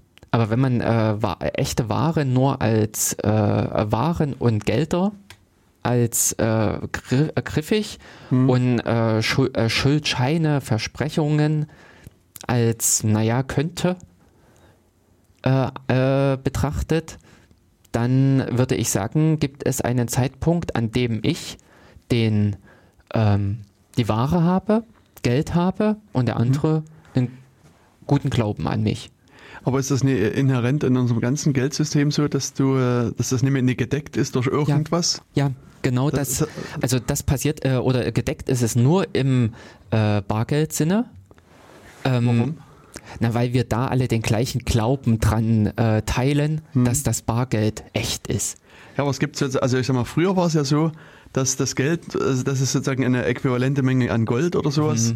im Hintergrund gab und, und nur das wurde dann auch ausgegeben an Geld. Also Ja, dieses, das, Aber das ist letztendlich auch egal, weil da hängt auch nur der Glaube dran, dass das Gold irgendwas wert ist. ja, oder ich meine, du kannst auch das an irgendwas anderes binden, an, aber es ist Genau. so, dass das natürlich spektakulär geplatzt ist, dieses, dieses äh, G- Geld, äh, also Gold, das, die diese Goldbindung. hm, Goldpreisbindung. Ist die Also, ähm, naja, das gibt diesen, äh, das Bretton Woods-System, was, was sozusagen Aha. der Hintergrund ist. Und das ist dann irgendwann in den 70er Jahren, glaube ich, so sehr spektakulär dann ähm, auseinandergebrochen. Ah, okay, Ähm, das habe ich gar nicht mehr. Ich dachte, das war nur ganz normal dann aufgegeben worden, weil sie es einfach nicht mehr so richtig erhalten können. Aber dass es mit einem ordentlichen Kracher aufge äh, auseinandergefallen ist, Mhm. das weiß ich gar nicht mehr. Mhm. Aber ähm, im Also gut, Grunde. bin ich jetzt nicht, nicht genug vorbereitet, das ist nur so Mhm. altes. Nee, aber das, äh, also eben mit den 70er Jahren und sowas, das äh, kann ich auch, das hatte ich jetzt auch in Erinnerung von dem Ganzen. Ja, also hier 73 gab es den Mhm. Zusammenbruch, aber hier also ist ein längerer Wikipedia-Artikel, Okay. der dazu. Aha. Äh, Aber im Grunde war auch diese Goldpreisbindung nur der Glaube daran, Ja. dass Gold irgendwas bedeutet. hm. Aber insofern äh, sehe ich halt diesen Glauben an die Währung als die staatlich ausgegebene Währung immer noch höher. Also da sehe ich noch die größere Sicherheit drinne, den Geldschein in der Hand zu haben und an den Zettel zu glauben, anstatt auf so einen komischen äh, EC irgendwas Abbuchungs. Aber es ist ja letztlich auch nur eine, eine, ein, ein Zahlungsversprechen, was dir in dem Falle jetzt die EZB gibt. Das, also sozusagen, das, also das, das ist, sagen wir so, äh, ich weiß die aktuellen Grenzen gar nicht mehr. Früher zu D-Mark-Zeiten war es so, dass du Münzen hm? nur bis zu einem gewissen Betrag einlösen konntest, garantiert. Ah, Also hm, sozusagen, äh, ja. also die, alles, was unter einem Euro, äh, unter einer Mark, D-Mark war, Mhm. also in der Summe waren es, glaube ich, 5 Mark. Also wenn du sozusagen 1 Cent Münzen bis 5 Mark hast, Mhm. sind die eingelöst worden und ich glaube, bei über ein- äh, einer Mark waren es 20 Mark. Aha. Also das, das war sozusagen, bis dahin hast du sozusagen dein Geld wiedergekriegt. Ja. Und bei Scheinen war, Scheine waren das das gesetzliche Zahlungsmittel. Das heißt sozusagen, du konntest mit dem Schein hingehen, Hm. also, in- Ja. oder, also Ja. dann konntest du damit auch garantiert sozusagen Geld einlösen. Das, das, Hm. Und jetzt die aktuellen Grenzen weiß ich gar nicht, wie, das, wie die jetzt sozusagen von, von der EZB festgelegt worden sind. Aber das ist sozusagen dein, ähm, dein offizielles Zahlungsmittel sozusagen. Das, das, ähm, Genau. Wo die, die EZB quasi Geld druckt, sozusagen Mhm, Geld ja klar, rausgibt so. und dann Mhm. ähm, das unters Volk mischt. Ja. Die, äh, genau, dieses Ding. Und Mhm. äh, was ich auch finde, äh, genau dieses Geld äh, kann ich an vielen verschiedenen Stellen, also Mhm. Ja. in dem, hm, Nee, was ich jetzt eigentlich sagen wollte, ist, dass es kann ja durchaus sein, dass, dass jetzt der Staat keine, keine Möglichkeit mehr hat, das Geld wieder einzulösen. ja, aber ähm, das, äh, das ist halt dieses grundlegende, der grundlegende Glauben an Mhm. dieses Geld-Ding, äh, dass der Staat solvent ist. Also äh, diesbezüglich wissen wir ja aufgrund unserer äh, Schulden, Mhm. dass wir eigentlich eher insolvent sind. Es gibt so einen schönen Spruch, Staaten können nicht pleite gehen, sie können nur mehr Schulden machen. Ja. Aber es ist so. Es ist, Ja. äh, so ist es einfach. Ja, Und- beziehungsweise dann, ähm, es gibt ja schon immer mal Situationen im Leben von Staaten, wo dann die Kreditgeber sagen, Mhm, Es geht nicht weiter. ja genau. Mhm. Und dann gibt es entweder einen Schuldenschnitt, Mhm. wo dann alle sich einigen, dass man mal hier die große Säge, die Schuldensäge nimmt und dann da was absägt. Oder also wie bei, also ich glaube Griechenland ist so ein Beispiel mit diesem europäischen Rettungsfonds, wo sich eigentlich alle immer weigern, Schuldenschnitt Ja, für Griechenland genau. zu machen, Ja. Sondern da äh, also wie es sozusagen nach außen hin verkauft wird, immer mehr Geld nach Griechenland reinstecken. Ja. Aber es gibt auch genügend andere Länder. Also Ja. eben, äh, die südamerikanischen Länder sind ja auch öfter mal mit diesen Sachen, äh, mit der hohen Verschuldung und sowas. genau. Ja. In, äh, ähm, in den Medien oder sowas. Hm. Ja, es ist auch so, man gucke nur an den großen Bruder, USA. Äh, ach, an den Gro Ja, ich, ich war gerade noch östlich gerecht. gewandt. Ähm, die haben ja auch immer mal wieder das Problem, dass es so zu diesem äh, äh, Ähm, Government Sh- Shutdown oder Ja, so kommt, genau. also wo dann eben keine neuen Kredite aufgenommen werden dürfen und wo Mhm. dann die Angestellten nach Hause geschickt werden und quasi das Regierungshandeln zum Stillstand kommt. Und Hm. also, sag mal, wir haben jetzt eine Woche ungefähr noch Zeit, Hm. also bis zum 8.12., dann läuft dort auch so ein, Ah. Äh, so- irgendein- also so ein Gesetz oder irgendeine eine Verordnung aus. Hm. Und äh, ich sag mal, die sind am Verhandeln, äh, wie es danach weitergeht. Oh, oho. Also das kann ja auch, kann auch noch interessant werden, genau. Ha. Also Ja. kann auch durchaus sein, dass es am 8.12. dann noch zu so einem Shutdown kommt. Hm. Also unter Obama war es auch mal so, dass es da genau. Probleme gab und dann das auch äh, gefühlt recht lange da. Die, Wa- Waren das Tage oder Wochen? also ich, gefühlt waren es eher Wochen sein, aber ähm, Mhm. Ähm, das war irgend, äh, ich dachte, äh, also im Herbst rum, September Ja. oder Oktober war das mal. Und ich hätte aber jetzt gesagt, das waren nur wirklich äh, zwei, drei Tage, wo äh, aus war, Mhm. wo die Mitarbeiter zu Hause bleiben mussten oder ja, wo sie in dem Sinne nicht bezahlt werden konnten. Und äh, das natürlich auch stufenweise. Damals waren, glaube ich, erstmal Museen und äh, kulturelle Einrichtungen dran, bevor in dem Sinne das Militär nach Hause geschickt wurde. ja, na gut, die sind dann die letzten, die danach Mhm. rausgeschickt werden, vermutlich. Und- ähm, also 1. Oktober 2013 ähm, Mhm. Haben wir noch ein 17. am 17. wurde irgendwie so ein Act unterzeichnet. Aha. Also theoretisch wäre es im Prinzip vom 13. bis 17. gewesen. Wenn, also, ja, das ist aber jetzt also nur mal schnell Ja, die. Seite überflogen. Es kann auch Genau. ganz anders gewesen sein. Aber äh, das, ähm, so ein bisschen habe ich das auch in Erinnerung, dass das. Ah, hier, 30. September bis 16. Oktober. Aha. Hier. Anfang Das- und Ende, genau. Aha. Okay. Also ein bisschen mehr als zwei Be- Wochen. Zwei Wochen lang war es also. Mhm. Aha. Ja. Und dass an der Stelle in dem Sinne auch ein Staat äh, zahlungsunfähig ist und äh, nicht mehr das äh, Versprechen einlösen kann, dass in dem Sinne für diesen bunt bedruckten Zettel oder für diese äh, Münzen in äh, was anderes zu bekommen ist. Wobei es natürlich eben die Frage ist, was will man da an der Stelle? Also das ist ja, ähm, dass dieses Geld wir grundlegend nur als Waren, äh, als Wertäquivalent benutzen Mhm. zu, äh, im allgemeinen Umgang. Ich meine, Geld hat einfach verschiedene Funktionen. Das Mhm. kommt halt sozusagen einfach auf die Geldfunktion an, die du Genau. sozusagen gra- gra- gerade benutzt. Also das, was du sagst, ist natürlich so eine, Im so eine. Umtauschfunktion. Also das, das, das, das war aus meiner Erinnerung auch einer der Gründe, warum man sich sozusagen mal Mhm, Geld. also Geld erfunden hat, weil Mhm. man sozusagen irgendwie mal Schweine und, und Hühner tauschen musste Genau. und dann waren irgendwie, keine Ahnung, man müsste Ja. 17,5 Hühner für ein Schwein und, und das ist immer wohl ungünstig. Das halbe Huhn dann noch mit Genau. nach Hause zu nehmen. Genau, Mhm. und dann äh, braucht man aber irgendwie 10, Dreiviertel Hühner für irgendwas anderes und dann hat man irgendwie so dann einen Haufen halber und Dreiviertel Hühner da rumliegen. Oder es ist halt, also Geld, sozusagen diese Umtauschfunktion, so dieses Intermediar, ist einfach dann viel sinnvoller, weil man das, das umrechnen kann, das Wert des Genau. Schweins in Geldeinheiten, das Wert Mhm. von Hühnern in Geldeinheiten und kann das dann einfach darüber ausgleichen. Genau. Und äh, das ist auch äh, genau diese Herleitung, habe ich auch bei, äh, bei Marx im Kapital gelesen. So baute er im Prinzip auch Geld auf. Ja. Und daher äh, sehe ich auch, äh, also weil es auch immer mal wieder diese Sprüche äh, gibt, Geld abschaffen und so weiter, Tauschhandel, das halte ich für Ja. äh, absurd. Das, Ja. äh, das Erste, was wieder passieren wird, dass jemand ein geldähnliches Ding erfindet. Richtig. Es wird wieder ein neutrales irgendwas erfunden und wenn es dann halt bunt bemalte Steinchen sind oder sowas.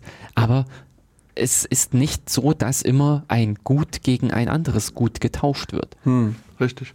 Ich denke, das ist eher sozusagen das Charakteristikum des Geldes. Da kann man drüber nachdenken. Also es gibt ja eben so, ähm, deswegen, ich habe vorhin überlegt, als du das Wort Vollgeld in den Mund genommen hast, es gibt äh, so, eine, so eine Idee von, ähm, oh je, Silvio Gesell Ah, heißt der. aha. Und der hat auch irgend so ein, so ein Spezialgeld entwickelt. So eine Idee von Geld. Und ich hätte jetzt vorher behauptet, dass das auch Vollgeld heißt. Hm, hm. Aber äh, das, das äh, passt sozusagen nicht. Das hieß irgendwie, also auch irgendwie äh, anders, dieses, dieses Ge- Geld, was er da, da ent, ent, ent erfunden hat. Und ähm, also hier ist es so, dass diese Form von Geld, also ich versuche mal irgendwie mich hier durch, äh, Freigeld heißt's. Freigeld, okay, das hat mir nichts. Hä? Ähm, Kannst du kurz anreißen, was das Also dass die, Nein. seine Idee von Freigeld ist, dass das, das Geld sozusagen Wert, also an Wert verliert im Laufe der Zeit. Okay. Also dass das und, und zwar ist die Idee, dass du äh, das Geld möglichst schnell wieder ausgibst. Sozusagen das Ge- Geld hat ja eine Speicherfunktion. Das ist ja wieder eine weitere Funktion von Geld, dass du sozusagen äh, dein, Genau. deine Schweine eintauschst, ne? Dann Mhm. kriegst du irgendwie so einen, so einen Haufen Geld Ja. und das legst du bei dir zu Hause in die Ecke und, und das, das, also im Optimalfall wird es nicht schlecht und, Mhm. und, und verfällt nicht, sondern Genau. es liegt einfach nur Hast da und wenn du was 20 Jahre. brauchst, nimmst du was raus und zahlst wieder und Mhm. irgendwann äh, mit etwas Glück wird der Haufen immer größer und immer größer und, Mhm. und das, Genau. das hast du eben, wenn du jetzt irgendwie Kartoffeln in den Keller, legst, die werden halt irgendwann schlecht, also irgendwelche auch anderen organischen Sachen. Ja. Und Geld hat eben diese Speicherfunktion und wird halt eben nicht schlecht und das, das kann und in bestimmten Wirtschaftszyklen halt ein Problem sein, wenn Leute einfach Geld Bunkern. bunkern und Ja. nicht ausgeben. Genau, das merken wir auch äh, Genau. in Deutschland, Hm. ähm, dass, die, äh, dass der Innenhandel Hm. äh, schwächer ist als im Prinzip so der Exporthandel. Und äh, daher es diese Schwierigkeiten gibt, wenn uns der Export wegbricht, haben wir plötzlich ein riesiges Loch, obwohl eigentlich ein Haufen Kohle innerhalb von Deutschland liegt, die aber einfach nicht in Bewegung ist. Geld ist, äh, Geld muss rotieren im Grunde. Genau. Und deswegen ähm, gibt es diese Idee von diesem Freigeld, Mhm. wo Aber was war die Idee? Wie soll das funktionieren? also das, das ähm, also der, der, seine Ursprungsidee muss ich sagen, die, die weiß ich ehrlich gesagt gar Mhm. nicht mehr, wie er, was er damals ausgedacht hat. Es gibt aber jetzt mittlerweile verschiedene äh, Ausprägungen Mhm. davon. Und das sind meistens so lokale Gelder. Also es Mhm. gibt so, so ein, also auch hier in der Region äh, gab es irgendwie so ein, keine Ahnung, Saale-Holzland-Taler oder irgendwas. Ja, also genau, ich ähm. weiß nicht genau, wie es heißt, aber meistens heißen die irgendwie irgendwas Ta- Taler oder, Genau. oder bla bla Münze oder Hier bei ähm, Hinterkala in äh, so einem Grund. Ähm, Rheintal, Rheintaler. Keine äh, Ahnung. Ja, ähm, genau. Aber äh, ja, diese Re äh, Regionalwährungen äh, gibt es äh, viele in Deutschland. Hm. Und ähm, aber inwiefern verlieren die an Wert? Also ich frage mich, wie das funktionieren soll. Ich habe ja dieses Geldäquivalent in der Hand und da fault nicht jeden Tag eine Ecke weg. Da müsste es ja eine ominöse Zentralstelle geben, die genau meinen Teil registriert hat, wann das das letzte Mal getauscht wurde. Und dementsprechend ist es in, ähm, äh, hätte ich, also können die dann von dem was abschneiden, etwas entwerten, was natürlich ein, äh, finde ich, ein logistischer Aufwand ist, weil dann muss ja im Prinzip der neue Händler äh, Bescheid bekommen, äh, dass das, also das kann meiner Meinung nach nur funktionieren, wenn man es, das Geld nicht in der Hand hat, sondern bei der Bank auf dem Konto liegen hat. Dann kann die Bank äh, im großen Register registrieren, ah, okay, der hat jetzt das Geld so und so lange liegen, dann ziehen wir den mal ein bisschen was ab.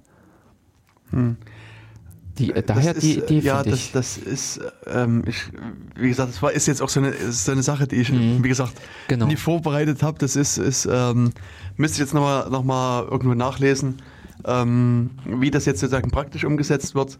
Ähm, ich kann dir dann hinterher einen Link Mhm. liefern und da kannst du dir das nochmal genau durchlesen. Aber es ist, Mhm. ähm, ist halt auch durch, wie gesagt, es wird umgesetzt. Also es, den, genau den Rheingauer gibt es zum Beispiel auch. Das ist auch Mhm, sowas, ja, was mir na? ähm, und, und es gab auch irgendwie in Bayern so einen, was auch so nach so einer Region benannt worden Ja. ist. Aber Hm? ja, Genau, so ein. Taler. Und, und aber wie gesagt, ich habe vergessen, wie die das realisieren, dass das Geld weniger wird. Und ich hatte gerade jetzt noch geguckt, weil ich höre auch so einen Podcast, der Mhm. ähm, äh, da so interessante Sachen mitbringt. Und zwar heißt das der äh, heißt das Zeitsprung. Hm? Äh, Zeitsprung.fm ist so die Webseite. Und es sind zwei Historiker, die sich immer irgendwelche Themen. Themen rausnehmen und, und da irgendwie eine interessante Geschichte darum erzählen. Und die haben im Zeitsprung in der Sendung 87 über die Einführung von Freigeld gesprochen und das Wunder von Würgel. Und, und dabei, also ähm, war es halt in der Tat so nach meiner Erinnerung jetzt so, dass diese, diese Stadt Würkel eben auch so, so Freigeld eingeführt hat, was, ähm, äh, was so nach und nach wert, also weniger wert wird. Und das hat eben auch die Leute veranlasst, ähm, da das Geld eher auszugeben, es wieder sozusagen in den Wirtschaftskreislauf reinzustecken. Und dadurch äh, war eben Würkel eine der Stadt, die äh, diese Wirtschaft, also keinerlei äh, starken Wirtschaftsprobleme hat. Also es war 1930er Jahren, also zu Zeiten dieser Wirtschaftskrise. Und Würkel hat es da geschafft, diese Wirtschaftskrise äh, halbwegs gut ähm, zu, zu überstehen ne, und, und zu überwinden. Also Das Einzige, was mir im Prinzip jetzt einfällt, das ist ja unsere Inflation. Also wenn ich im Prinzip die Kohle heute hinlege, Hm. äh, aufgrund der Inflation ist die morgen weniger wert. Der Geldschein. ja, Also in dem Sinne, äh, auch in unserem jetzigen Geld Hm. ist ein gewisser Verfall drin, wenn ich ihn, ähm, äh, wenn ich einfach nur das Geld ruhen lasse. genau. Ja, und deswegen, also äh, hast aber bei der Inflation hast du ja das Problem, dass diese Inflation ist, wird ja in Prozent gemessen. Hm. Und wenn die halt, ich sag mal, jeden, jedes Jahr 10% steigt, also das ist, ist jetzt, also um, um eine beliebige Ja, Zahl zu mhm. nennen, äh, dann hast du ja diesen Zinseszinseffekt und das ist ja ein exponentielles Wachstum, was es dann gibt. Also wenn äh, ach so, ähm, aber beim Geldverlust, Beim- bei ja, dem das ist kein Geldverlust. linearer. Hm, genau. Ja, das ist, ja, stimmt. Das, das, das ist sozusagen zum einen Problem und damals, also zu den 30er Jahren, gab es eben keine Inflation, sondern eine Deflation. oh, Also interessant. quasi, Ha. das, und, und da, dadurch da, haben, also war es für die Leute wesentlich besser, das Geld Hm. liegen zu lassen, weil nächsten Tag war es mehr wert und zwei Tage später war es noch mehr wert und so weiter. Und haben also das Geld wirklich gebunkert und, Ah. und, und, äh, und hatten auch keinen Anreiz, das auszugeben, weil, weil es wurde ja mehr wert. Also je mehr Geld sie sozusagen angehäuft haben, desto besser war es für sie. Und das, äh, das hat nicht geklappt. Und, und das und da und mit diesem Freigeld, mit Ja, diesem mit ja. dieser eingebauten, mit dem Verfall, sind die Leute, aber dann gab es wieder, wieder einen Anreiz, was zu kaufen. Genau. Hm. Und, und, und da, und das hat eben Würgel, Mhm. also hat der Stadt Würgel und der Umgebung was gebracht, weil, weil die Okay. Leute eben wirklich dann das Geld ausgegeben haben.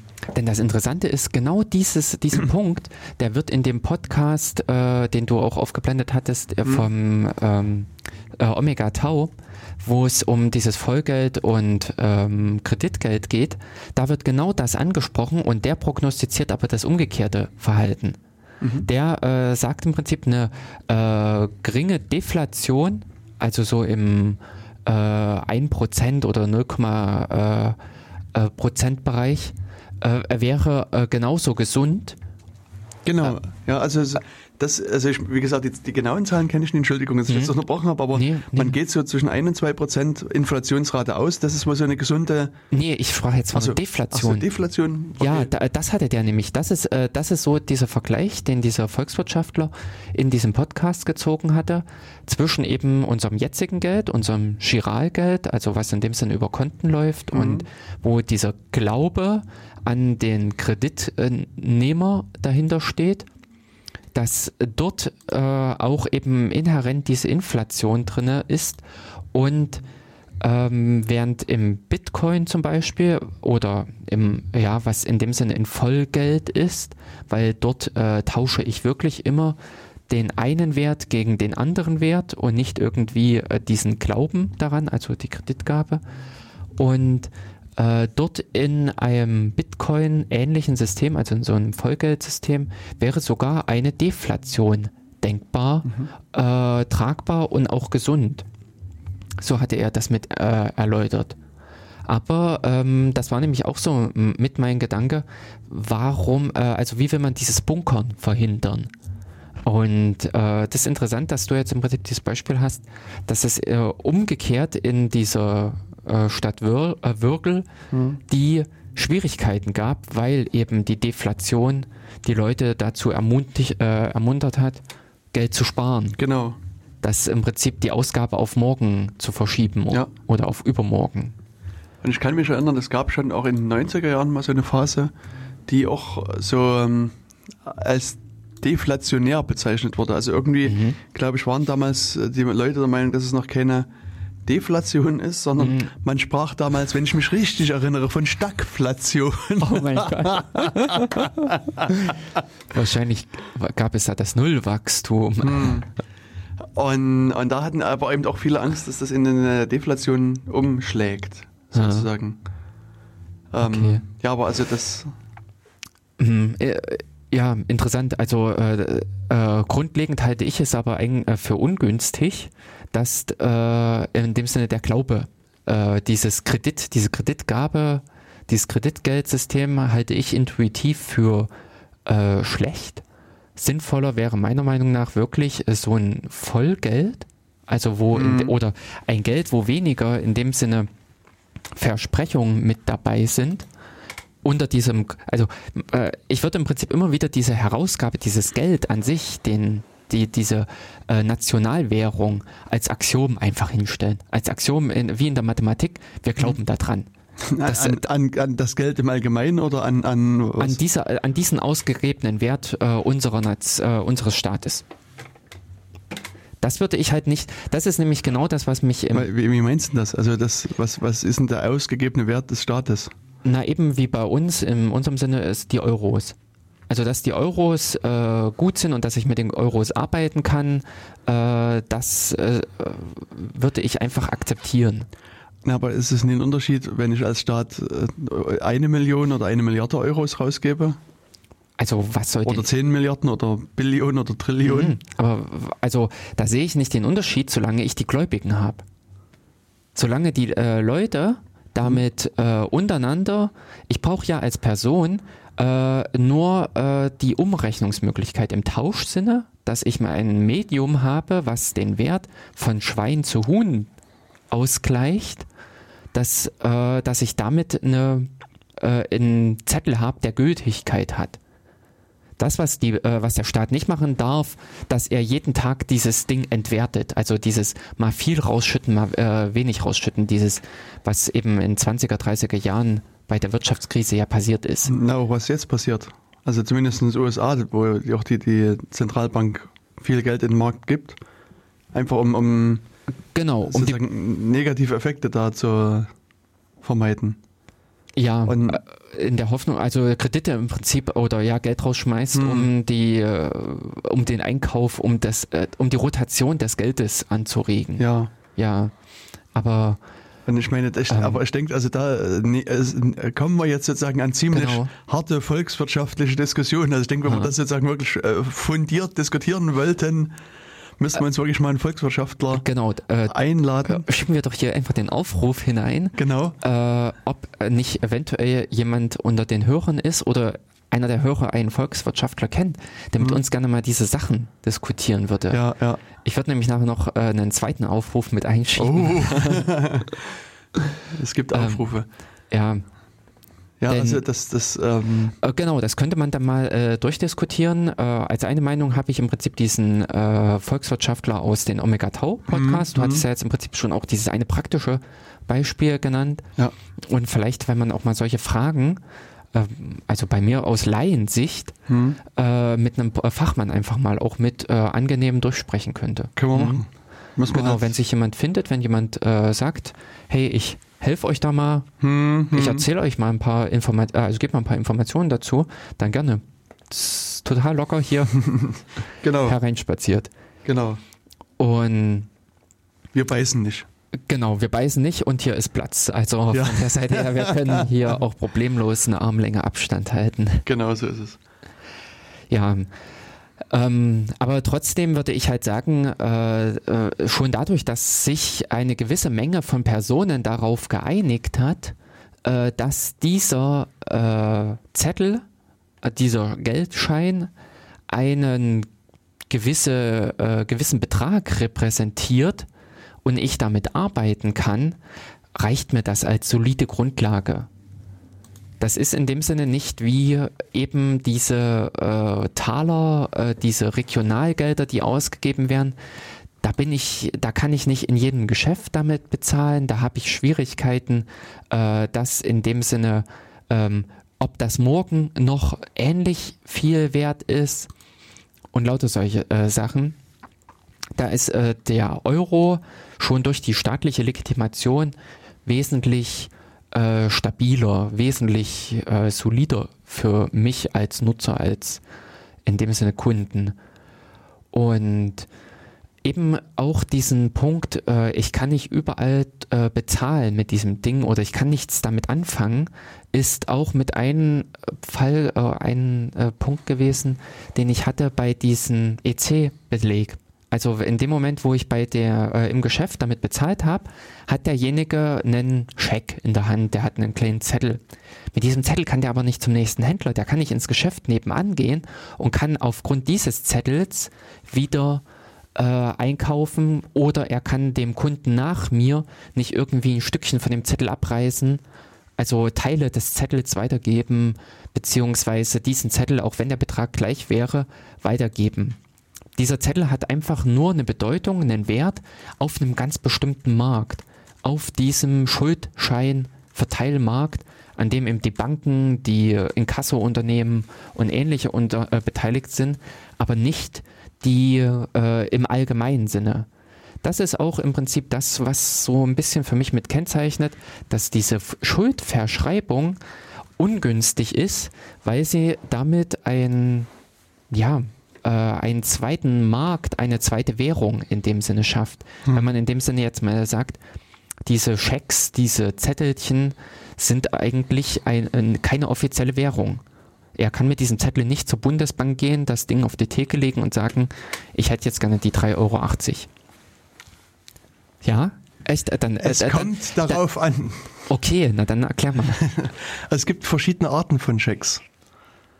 Und Ja. Also wenn du halt sozusagen wirklich einen, einen, einen Scheck Einen hast, echten Scheck, ja, das einen stimmt. echten Scheck hast, dann kannst du den weitergeben. Dann kannst du sozusagen hinten Hm, auf der Rückseite, auf. Hm. der Rückseite ein paar mag- magische Worte hinschreiben und äh, unterschreiben und den dann weitergeben. Das heißt, du- also die Person, die dir das, das Zahlungsversprechen übermittelt hat, äh, Hm. also den, du, du hast es dann, die äh, muss dann quasi am Ende das einlösen. Also du, ich gebe dir das jetzt weiter Genau. Hm. und du kannst es weitergeben und so weiter und so weiter. Und die, äh, du kannst auch dann irgendwann zur Bank gehen und den Check einlösen und die muss dann sozusagen diese, es ist letztlich wieder, das sind wir wieder am Anfang unserer Sendung, bei der, das ist wieder die, die eine Blockchain.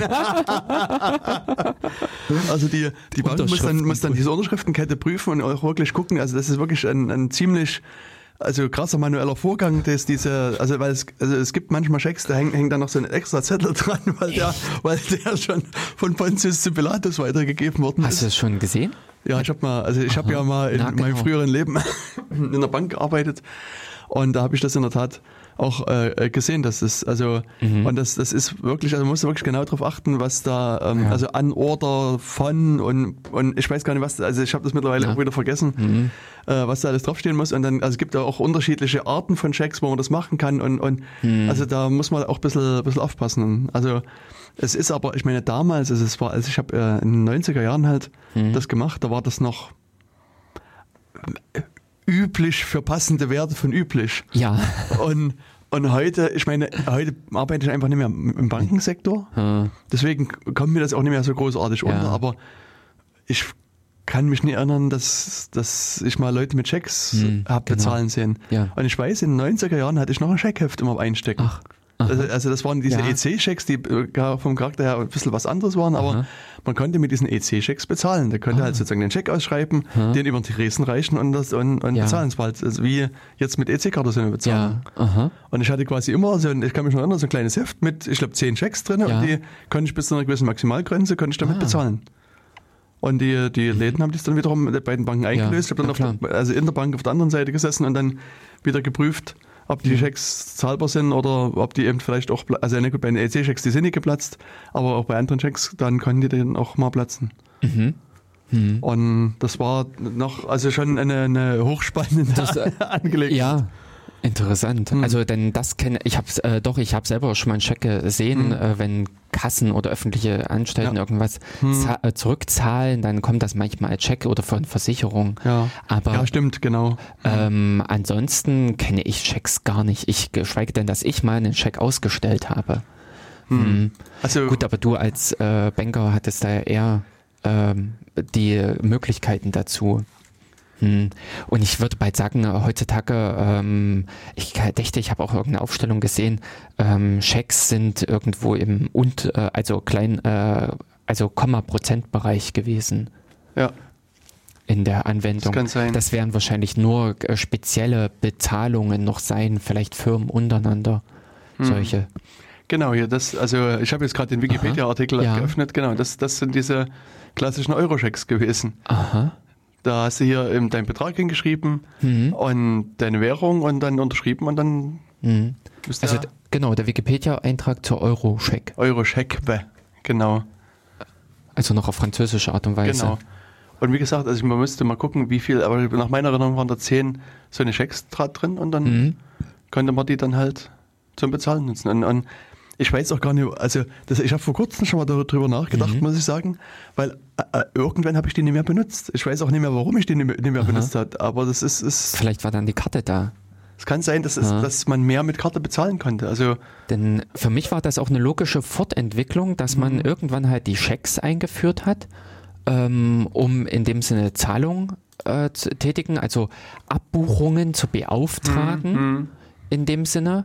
Und äh, dann kamen aber die elektronischen Möglichkeiten und in dem Sinne wurde das dann in dem Sinne äh, mit Karte gemacht.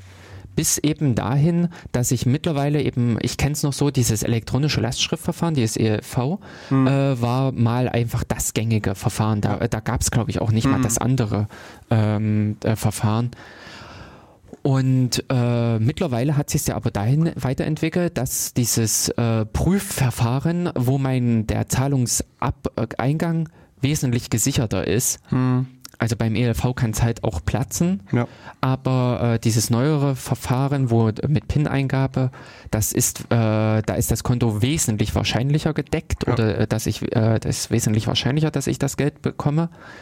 Und so hat sich das ja technisch auch weiterentwickelt, bis dahin, dass ich erwarten würde, oder nein, es, das ist nämlich in den letzten Tagen passiert, ähm, dass man mittlerweile auch dazu kommt, dass auch der e- elektronische Zahlungsverkehr so schnell wird, dass ich im Geschäft damit bezahlen kann. Ja. Vor kurzem, also in den letzten Tagen, ist nämlich die SEPA Express-Überweisung. Entschuldigung, ich weiß jetzt leider nicht den äh, richtigen Begriff dazu. Äh, bei Heise war der Artikel und in äh, es ist ein neues SEPA-Überweisungsverfahren eingeführt worden und da hat äh, die, also die Hypo-Bank in Deutschland, eine italienische Bank, das ist eine Bankengruppe, mir fällt der Name dazu nicht ein. Also das ist ähm, Hyp, äh, nee, Hy- nee, Äh, Hypo, ist jetzt, nee, äh, ist es nicht. Aber ich weiß, die Hypovereinsbank, die ist, ähm, Äh. die haben irgendeine andere Bank gekauft. Es war erst die Bayerische Hypotheken- und Wechselbank und dann Genau. war es mal die Vereinsbank und Genau. Ähm, äh, die, war die Vereinsbank nicht aus Österreich, die sie aufgekauft haben, aber die gehört, glaube ich, zu einem italienischen Konzern. Mhm. Ähm, such doch mal kurz bei Heise nach ähm, äh, ne? SEPA. gibt's nicht. Und Also auf jeden Fall kannst du jetzt Express SEPA über, äh, Einschränkungen? hier schnellere Äh, Überweisung. ja, Instant Payments. Oh. naja, jetzt äh, Instant. Wahrscheinlich, Also, wahrscheinlich nutzen die jetzt auch die Blockchain. Das ist alles Nee. umgestellt worden auf Blockchain.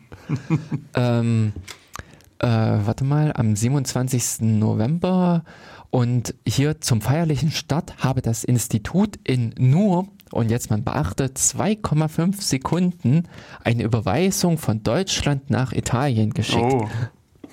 Also da muss ich sagen, so aus datentechnischer Sicht 2,5 Sekunden, wow, wow. Das sind Lichtjahre gemessen im Internetzeitalter. Ähm, aber es ist ein Fortschritt. Also es ist äh, ich weiß, äh, möglich, es ist denkbar, dass das Ganze s- sich noch so weit entwickelt, dass man in dem Sinne zeitlich gesehen an der Kasse äh, äh, äh, richtig die äh, Überweisung auslöst. Dass man in dem Sinne solche Sachen wie äh, der Einkauf im Internet, dass ich dann von meiner Bank die Überweisung auslöse, die ist binnen von einer oder zwei, äh, also eben einer, zwei Sekunden auf dem Konto meines Händlers, des Online-Händlers, des Geschäfts, in dem ich einkaufe. Und in dem Moment kann der wirklich mir auch die Waren rausreichen. Dann ist auch nicht mehr irgendwie so ein Kreditversprechen in der Schwebe, sondern der hat den Betrag gut beschrieben bekommen. Bei mir wurde der Betrag vom Konto äh, äh, abgezogen und ich bekomme die Waren oder die Dienstleistung, je nachdem, wenn es in dem Sinne um, ähm, was weiß ich, Zugang zum Beispiel zu Zeitungsartikeln oder sowas geht. Und das äh, wäre im, äh, für mich gesehen auch äh, technisch, von der technischen Entwicklung her, über äh, den Check, die EC-Karte mit den ELV-Verfahren, die EC-Karte mit dem PIN-Verfahren, jetzt eben hin zu diesen SEPA-Schnellüberweisungsverfahren, dass äh, der Schritt wieder zu mehr, m, naja, zu einem mehr hin zum Vollgeld, weg in dem Sinne von diesem Kreditgeld, wo in dem Sinne wirklich die tatsächlich vorhandenen Geldbestände auch an den jeweiligen Stellen immer vorhanden ausgeglichen sind. Also ich habe jetzt noch mal nebenbei geguckt, wer hier schon dran teilnimmt, an, an. Ah. deutschen Instituten. Und das sind äh, vermutlich alle Sparkassen. Mhm, na gut, Und- und- die es auch und- leicht. Also, mhm. Da, die verbundenen Unternehmen, also Landesbank und so weiter. Mhm. Und so die diversen großen bekannten Namen fehlen. Also Unicredit ist, ist mit dabei als, Mhm. als Deutsche Bank. Und dann die Deutsche Kreditbank, DKB. aha. Und das war's. Also sozusagen alle anderen Mhm. großen Namen habe ich jetzt erstmal in der Liste nicht gesehen. Mhm. Aber insofern für die Sparkassen, die haben ja ihr Zentralrechenzentrum Mhm. oder die Zentralrechenzentren, äh, für die könnte es leicht gewesen sein. Ich hab, hätte Auch jetzt die die- Volksbanken noch erwartet. Ja, bei, bei den Sparkassen, da gibt es diesen, äh, die, diesen schon diesen, diesen Mhm. Rechenzentrumsdienstleister, diese Finanz FI, wie auch immer das ausgesprochen heißt, Ja. äh, wo die natürlich die zentrale IT haben. Aber noch vor Jahren ist nach meiner Erinnerung waren auch hatte jede einzelne Sparkasse ihr eigenes, also sagen wir mal viele eigene ihr eigenes System und die sind nach meiner Erinnerung zumindest erst nach und nach an diese zentrale Institution angeschlossen worden. Mhm.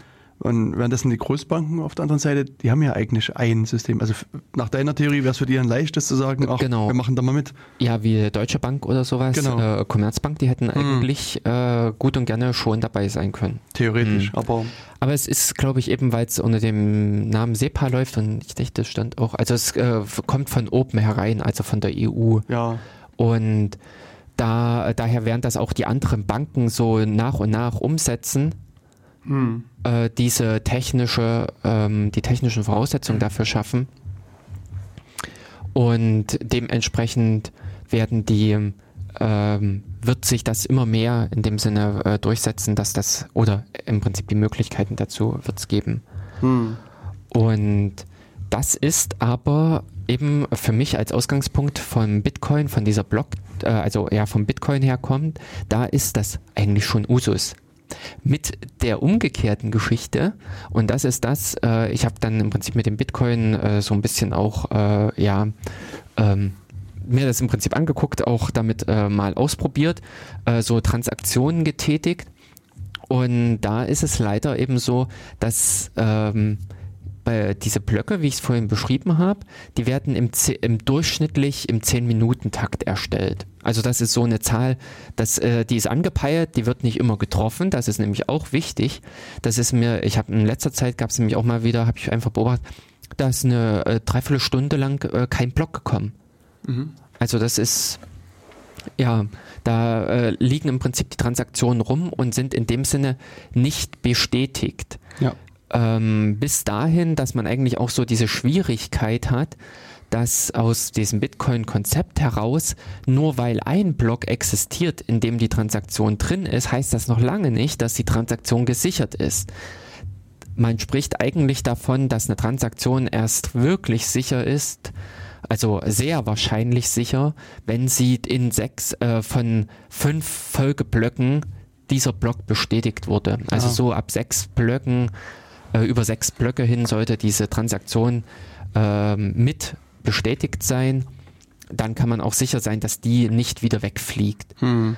Und äh, das heißt im Durchschnitt nämlich, dass, dass ich eine Stunde warten müsste beim Kaffee bezahlen an der Ladentheke oder Brötchen, sonstiges, äh, bis der Händler mich praktisch gehen lassen kann. Ja.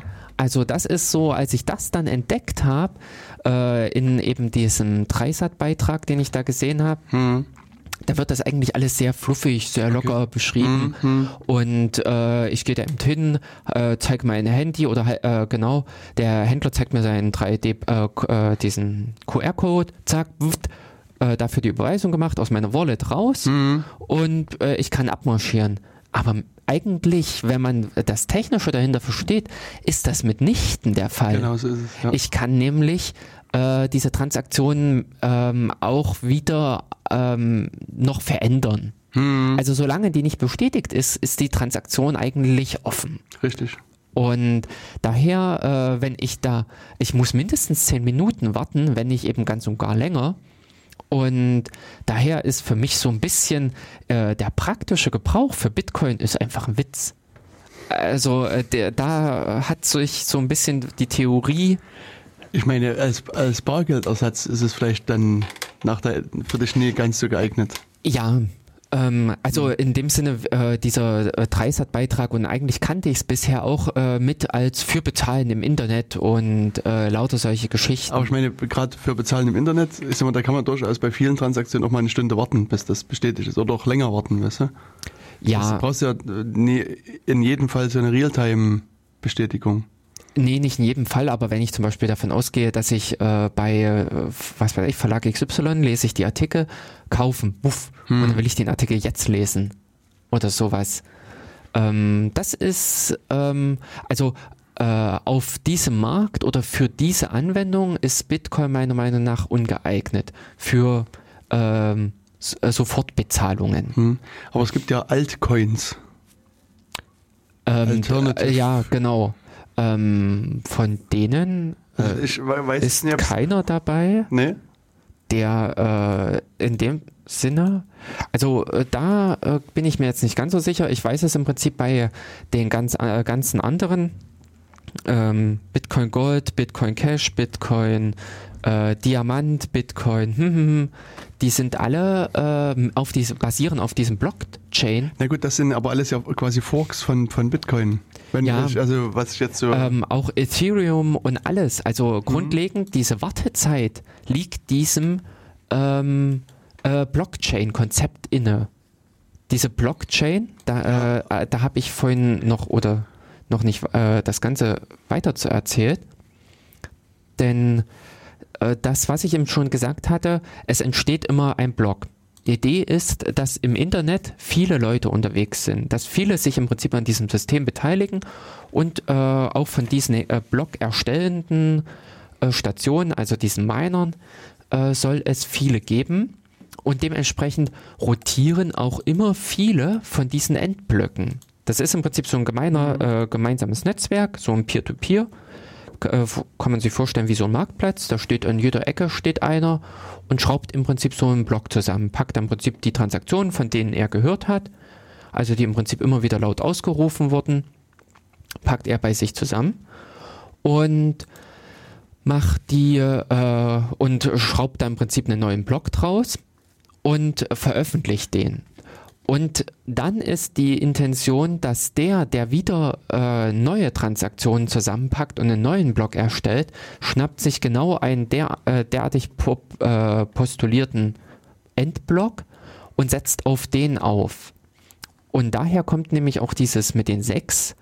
Da ist dann nämlich die Idee, dass man äh, über die Zeit hin äh, kristallisiert sich eine dieser verschiedenen Ketten heraus.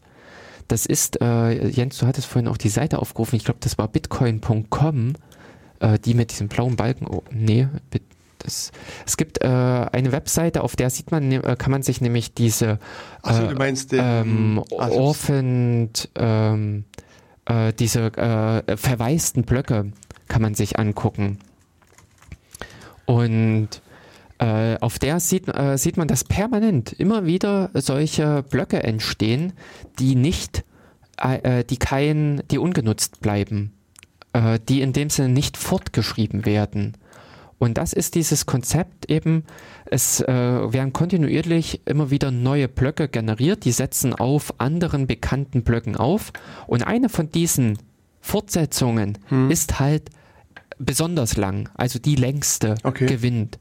Und da ist die Intention, dass da äh, sich über eine gewisse Zeit hin, also über sechs Stufen spätestens, so eine allerlängste gebildet hat, weil einfach die sehr häufig zitiert wurde, weil die sehr häufig im ganzen Netzwerk äh, verwendet wurde. Und das ist ähm, eben von der Seite her diesem Blockchain-Konzept innewohnend. Und daher äh, würde ich sagen, diese Wartezeit ist immer mit, Block, äh, mit einer Blockchain verbunden. Aber ich meine, es, es gibt ja, also ich de- würde jetzt nicht sagen, dass es mit der Blockchain verbunden ist, So- sondern ich würde denken, dass es von der, von der Art, wie das erzeugt wird. Es gibt ja dieses also Proof of Work Genau. System, aber es äh, Und gibt auch noch Proof, Proof of, of Stake. Äh, genau. Aber ich meine, grundsätzlich kann man auch bei beiden Systemen, also muss, man muss das ja nicht zehn Minuten mm, dauern lassen, sondern wenn man es ein anderes Prinzip sich dahinter ausdenken kann, es auch schneller gehen. Also ich sehe jetzt nicht, dass die zehn Minuten so ein, so ein Fixum irgendwie sind. Genau, aber ähm, zu schnell kannst du im Prinzip auch nicht die ähm, Blöcke entstehen lassen, äh, meiner Meinung nach, weil du dann zu starke Verästelungen hast. Dann äh, dauert es auch äh, trotzdem noch eine gewisse Zeit, bis diese, bis sich die längste Kette herausgebildet hat und daher die ähm, der Gewinner in dem Sinne ermittelt ist und äh, nebenher entstehen noch diverse äh, andere Blöcke, andere Ketten, die dann verworfen werden. Okay. Also da würde ich sagen, da ist dieser Aufwand, Kosten, Nutzen äh, dann äh, nachteilig, wenn man in zu kurzen Abständen zu viel einfach entstehen lässt. Ähm, also so ist jetzt meine Deutung des Ganzen, ja. weswegen da so eine Grenze von mehreren Minuten äh, schon äh, sinnvoll Ja. ist. um in dem Sinne gut Minuten sind im Internet, äh, also auch elendig lang. Äh, wenn man sich anguckt, in dem Sinne, wie schnell da so ein Blog postuliert ist, wie schnell da Transaktionen in dem Sinne in diesem Peer-to-Peer-Netzwerk verbreitet sind, das geht äh, sehr schnell. Ähm, ja, aber trotz dem würde ich sagen, äh, egal welche Art und Weise der Blockgenerierung, ob man mit, mit diesem Proof of Work oder Proof of Stake arbeitet, ähm, ist es in äh, trotzdem eine Sache, dass diese äh, äh, Dauer äh, dabei rauskommt. Okay. Hm. Gut, das kann sein. Aber ja, da gibt es halt jetzt erstmal keine Verbesserung sozusagen.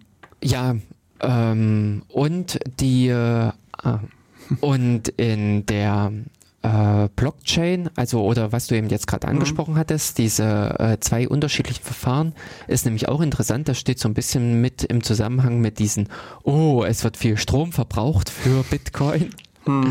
Es ist nämlich, Aber ich habe ja jetzt gesehen, hm? äh, finnische Leute sind auf eine gute Idee gekommen. und zwar, äh, erzähl mal. Die haben sich überlegt, ich bin ja ein moderner Typ Hm? und ich fahre ein modernes Fahrzeug. Hm? Zum Beispiel ein Tesla. Hm? Und was Tesla fährt nicht mit äh, Benzin, Nee, sondern mit Strom. Strom. Hm? Und da gibt es also hier in Jena auch am Eichplatz so schöne Stromladestationen. Ja. Und auf der anderen Seite habe ich vielleicht zu Hause als moderner Typ ein paar Bitcoin-Miner rumstehen, Hm? die auch Strom verbrauchen. Ja. Kann ich ja eins und eins zusammenzählen und lasse die einfach nicht zu Hause stehen, sondern pack die in meinen Kofferraum, fahre an die Ladestation, stecke das Kabel rein und während meine Batterie lädt, lasse ich die mit meinen, weil der Strom kostet ja nichts. Ach, der kostet doch, der kostet doch was. Also der kostet dich als Stromabnehmer nichts. Also du kannst hier an die diversen Stromstationen gehen, Ach, das Kabel reinstecken und, das, und der Strom ist kostenlos. Und die haben quasi ihre E-Autos quasi Ja, ja, äh, mit Minern ausgestattet. mobile Miner. Die vom Parkplatz zu Fahr äh, Parkplatz fahren. Genau. Ach, das kannte ich gar nicht. Und die meinen dann da nebenbei Ja, ihr Auto wieder zurück. ja, so in etwa. genau, cool. Ja, aber grundlegend, wenn man jetzt mal so äh, träumt, äh, die Solarzelle in Afrika hingestellt oder sowas, wo in dem Sinne der ähm, Strom äh, erzeugt wird Ja. für Lau oder sowas Hm. und wo in dem Sinne dieses ganze ähm, Netzwerk davon dann profitiert. Ja, aber es ist, ist auch schon so, dass wenn man so einen Miner laufen hat, das kostet schon mehrere hundert Euro im Monat, den meinen zu lassen. Also da muss ich ganz ehrlich sagen, das ist mir nämlich einfach aufgefallen, was ich vorhin nicht gesagt habe. Äh, es gibt auch grundlegend äh, pro Blog, den man erstellt, gibt Ja. es äh, noch einen gewissen eine Gutschrift. eine Gutschrift, genau, die man auf nur alleine aufgrund dessen, dass man einen Blog gemacht hat, selbst, selbst wenn keine Transaktionen drin sind, Ja. äh, bekommt man dieses. Und das sind im Moment äh, 12 bis 15 Bitcoin. 12,5 müssten es sein. Aha, also, Also, ich habe immer so die Beträge gesehen. Hm, Das waren am Anfang, also es, so vom Prinzip her war so, dass am Anfang hast du 50 gekriegt ja, genau. und dann nach einer gewissen Anzahl gemeinter Bitcoins halbiert sich das auf äh, 25. Aha. Dann wieder Ah. Mhm. halbiert sich das wieder auf 12,5, dann 6,25 und so weiter und so weiter. So. Und irgendwann sind es halt null. Also Mhm. Mathematisch gesehen strebt die Zahl Das- gegen Ja, Nee, aber es ist halt so, ich, äh, dadurch Ja, kann man auch errechnen, wie viel Bitcoin maximal jemals ausgegeben werden. Ja, äh, genau, äh, in dem Sinne existieren. Ja. Denn äh, das ist im Prinzip die Quelle, wie Bitcoins äh, in das Netzwerk hineinkommen, wie die entstehen, Ja. wie sie äh, hinzukommen oder wie sie in dem Sinne am Ende in diese Wallets, in diese Geldbörsen hineinkommen. Und in diesen Transaktionen äh, oder bei diesem äh, mein ähm, ah ja, genau. Äh, das war der Punkt. Äh, wenn ich im Prinzip mal davon ausgehe, dass ich in, im Monat einen Block schaffe, so bei den, was weiß ich, äh, 6000, 7000 oder eben 10.000 äh, Euro, die der Bitcoin äh, wert ist, wenn ich dann im Prinzip einen Block schaffe mit 12 Bitcoin, dann habe ich 120.000. Da ist die Stromrechnung von 8000 Euro oder sowas, die Ja. ich da erzeugt habe. Mm. Egal. Richtig. Und ähm, genau, ah, die Seite meinte ich vorhin. Äh, bei Blockchain, was? Ah, ja. Ach so, du bist auf der Onion. Ah, Genau. okay. Also Blockchain.info heißt die Seite, glaube ich, im Original. Okay. Ähm, Das ist noch so, wenn man die mit Tor besucht, Sachen, die äh, geht doch mal hier auf unsere Onion-Adresse und, und macht da weiter. Ah, Ähm, genau, äh, da kann man sich nämlich angucken, äh, so verschiedene Statistiken, genau äh, bei Data und Stats. Und da waren dann nämlich auch die äh, Orphaned, glaube ich, hießen die, oder Verwaiste, äh, irgendwas. Äh, dü, dü, dü. Dann, dann war das doch, äh, dann guck mal, dann ist es nicht oben bei den Stats, sondern bei den, äh, wie hieß dieses andere Ding? Äh, Charts äh, oder Markets. ja, nee, ich glaube bei. Ja. Und an der Stelle, ähm, genau, äh, bin ich im, äh, der Meinung, dass sich das sogar noch in Europa rechnet. Hm. Äh, wenn man im Prinzip so einen Miner hat, Miner betreibt. Bis dahin, in, jetzt war nämlich aktuell auch ein Artikel dazu bei Heise, der äh, gesagt hat, es gibt ja Spezialprozessoren. Also es, mittlerweile wurden ASICs dafür gebaut und äh, die äh, sind stromsparender. Also man kann nicht wirklich sagen, was dafür äh, äh, Stromverbrauch anfällt. Das ist diese Zahlen, die da rumgeistern mit äh, dafür, das sind Bundesländer oder Staaten, die damit äh, betrieben werden könnten, sind irgendwelche Hausnummern als ja. Ausgangszahlen genommen, multipliziert und Hm. mit Vorsicht bitte zu Ja. genießen. Aber ich weiß äh, von jemandem, der hat, glaube ich, äh, 300, 400 Euro im Monat für einen Miner Hm? ausgegeben. Aha. Und Hm. ja, Ja, die Frage wäre mal, wie erfolgreich der war. Hm. Ähm, ja, denn im Moment ist es, äh, oder was ich im Prinzip gesehen habe, dass diese Miner haben sich auch im Prinzip intelligenter aufgestellt von der Arbeit, von Hm. der Arbeitsverteilung her. Da gibt es so richtige ja, Netzwerke genau. dazu. Gibt so Und- Mining Pools, an denen man Mhm. anschließen kann und so weiter. Also das, ja. Genau, da trägst du einen Teil einfach zur Arbeit bei Hm. und äh, kriegst auch einen Teil des Gewinns wieder. Das ist wie eine Lotto-Tipp-Gemeinschaft. Jeder schmeißt im Prinzip einen Genau, Obolus rein und kriegt am Ende was vom großen Ganzen ja, wieder. Richtig. Mhm. Genau. Genau. Und ich muss mich an der Stelle mal zurückziehen. Ich weiß nicht, ob du noch weiter was reden willst. Eine Viertelstunde haben wir noch. Ja, ich mache jetzt noch die äh, Viertelstunde da voll und erzähle noch im Prinzip noch meine restlichen Erkenntnisse zum Bitcoin. Genau. Äh, Dann ja, wünsche ich euch allen noch bitte viel Spaß beim Zuhören für die nächste Viertelstunde und dann sehen wir uns oder hören uns vielleicht im Dezember nochmal wieder. Ansonsten einen guten Rutsch in das neue Jahr. Von meiner Seite, tschüss. ja, na sehr schön. Dann dir auch noch einen schönen Tag, Jens. Und dann kann ich jetzt äh, genau diese äh, Stelle fortsetzen bei den bei der Blockchain, wie diese äh, Sachen, äh, wie im Prinzip diese Transaktion, wie sich das Ganze entwickelt. Denn das, was ich jetzt schon angesprochen hatte, diese Miner sind irgendwie am Werk, die setzen sich hin und fassen da die Transaktionen zusammen zu einem Block. Praktisch ist das mir einfach aufgefallen, kann man sich das auch vorstellen wie in der Buchhaltung. Da gibt es im Extremfall die Bilanz, also das ist einfach, wo dann der Abschluss gemacht wird, wo diese ganzen Buchungen fixiert werden und dann wird der Stempel drunter, Strich drunter gezogen, Stempel drauf gemacht und damit ist dann das Ganze äh, versiegelt. Und eben dieses Versiegeln ist auch das, was praktisch bei diesen Blöcken passiert. Dass diese Blöcke sind die Unterschrift unter dem ganzen Buchungsblatt. Die ganzen, also nochmal äh, zusammengefasst, äh, ich als Einzelner, der eine Zahlung tätigen will, gebe eine sogenannte Transaktion auf.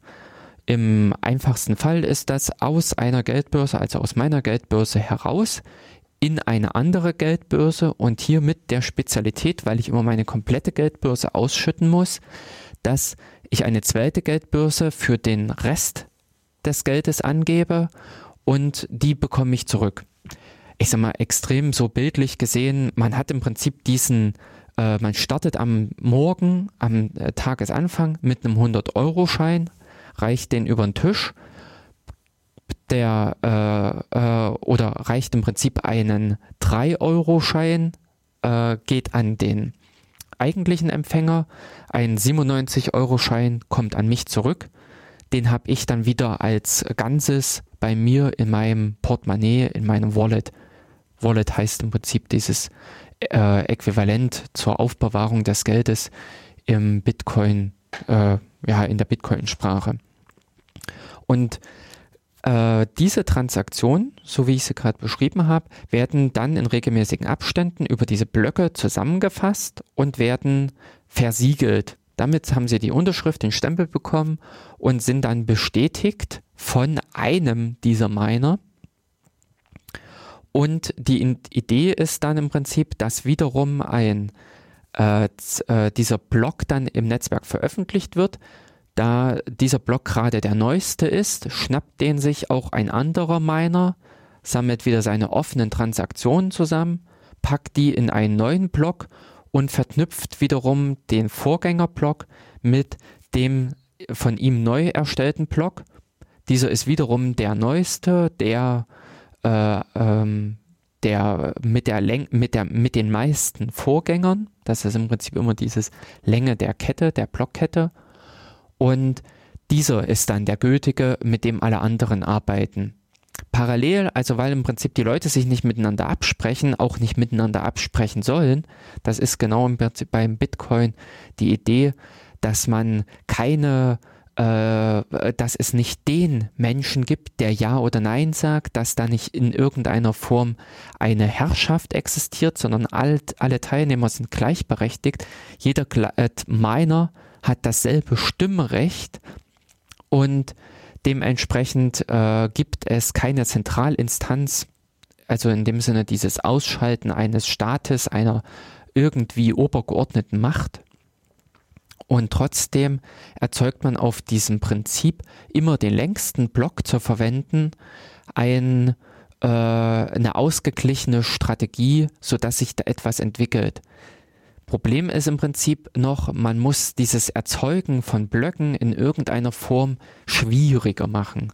Das heißt im Prinzip, dass nicht irgendwie äh, irgendwer permanent so zack, zack, zack, zack, zack, der im Prinzip die meiste, äh, die schnellste Internetanbindung hat, der schmeißt die meisten Blöcke raus oder sowas, sondern es ist so, dass jemand in ähm, der diese Blöcke erstellt, da muss an diesem Block was Besonderes sein.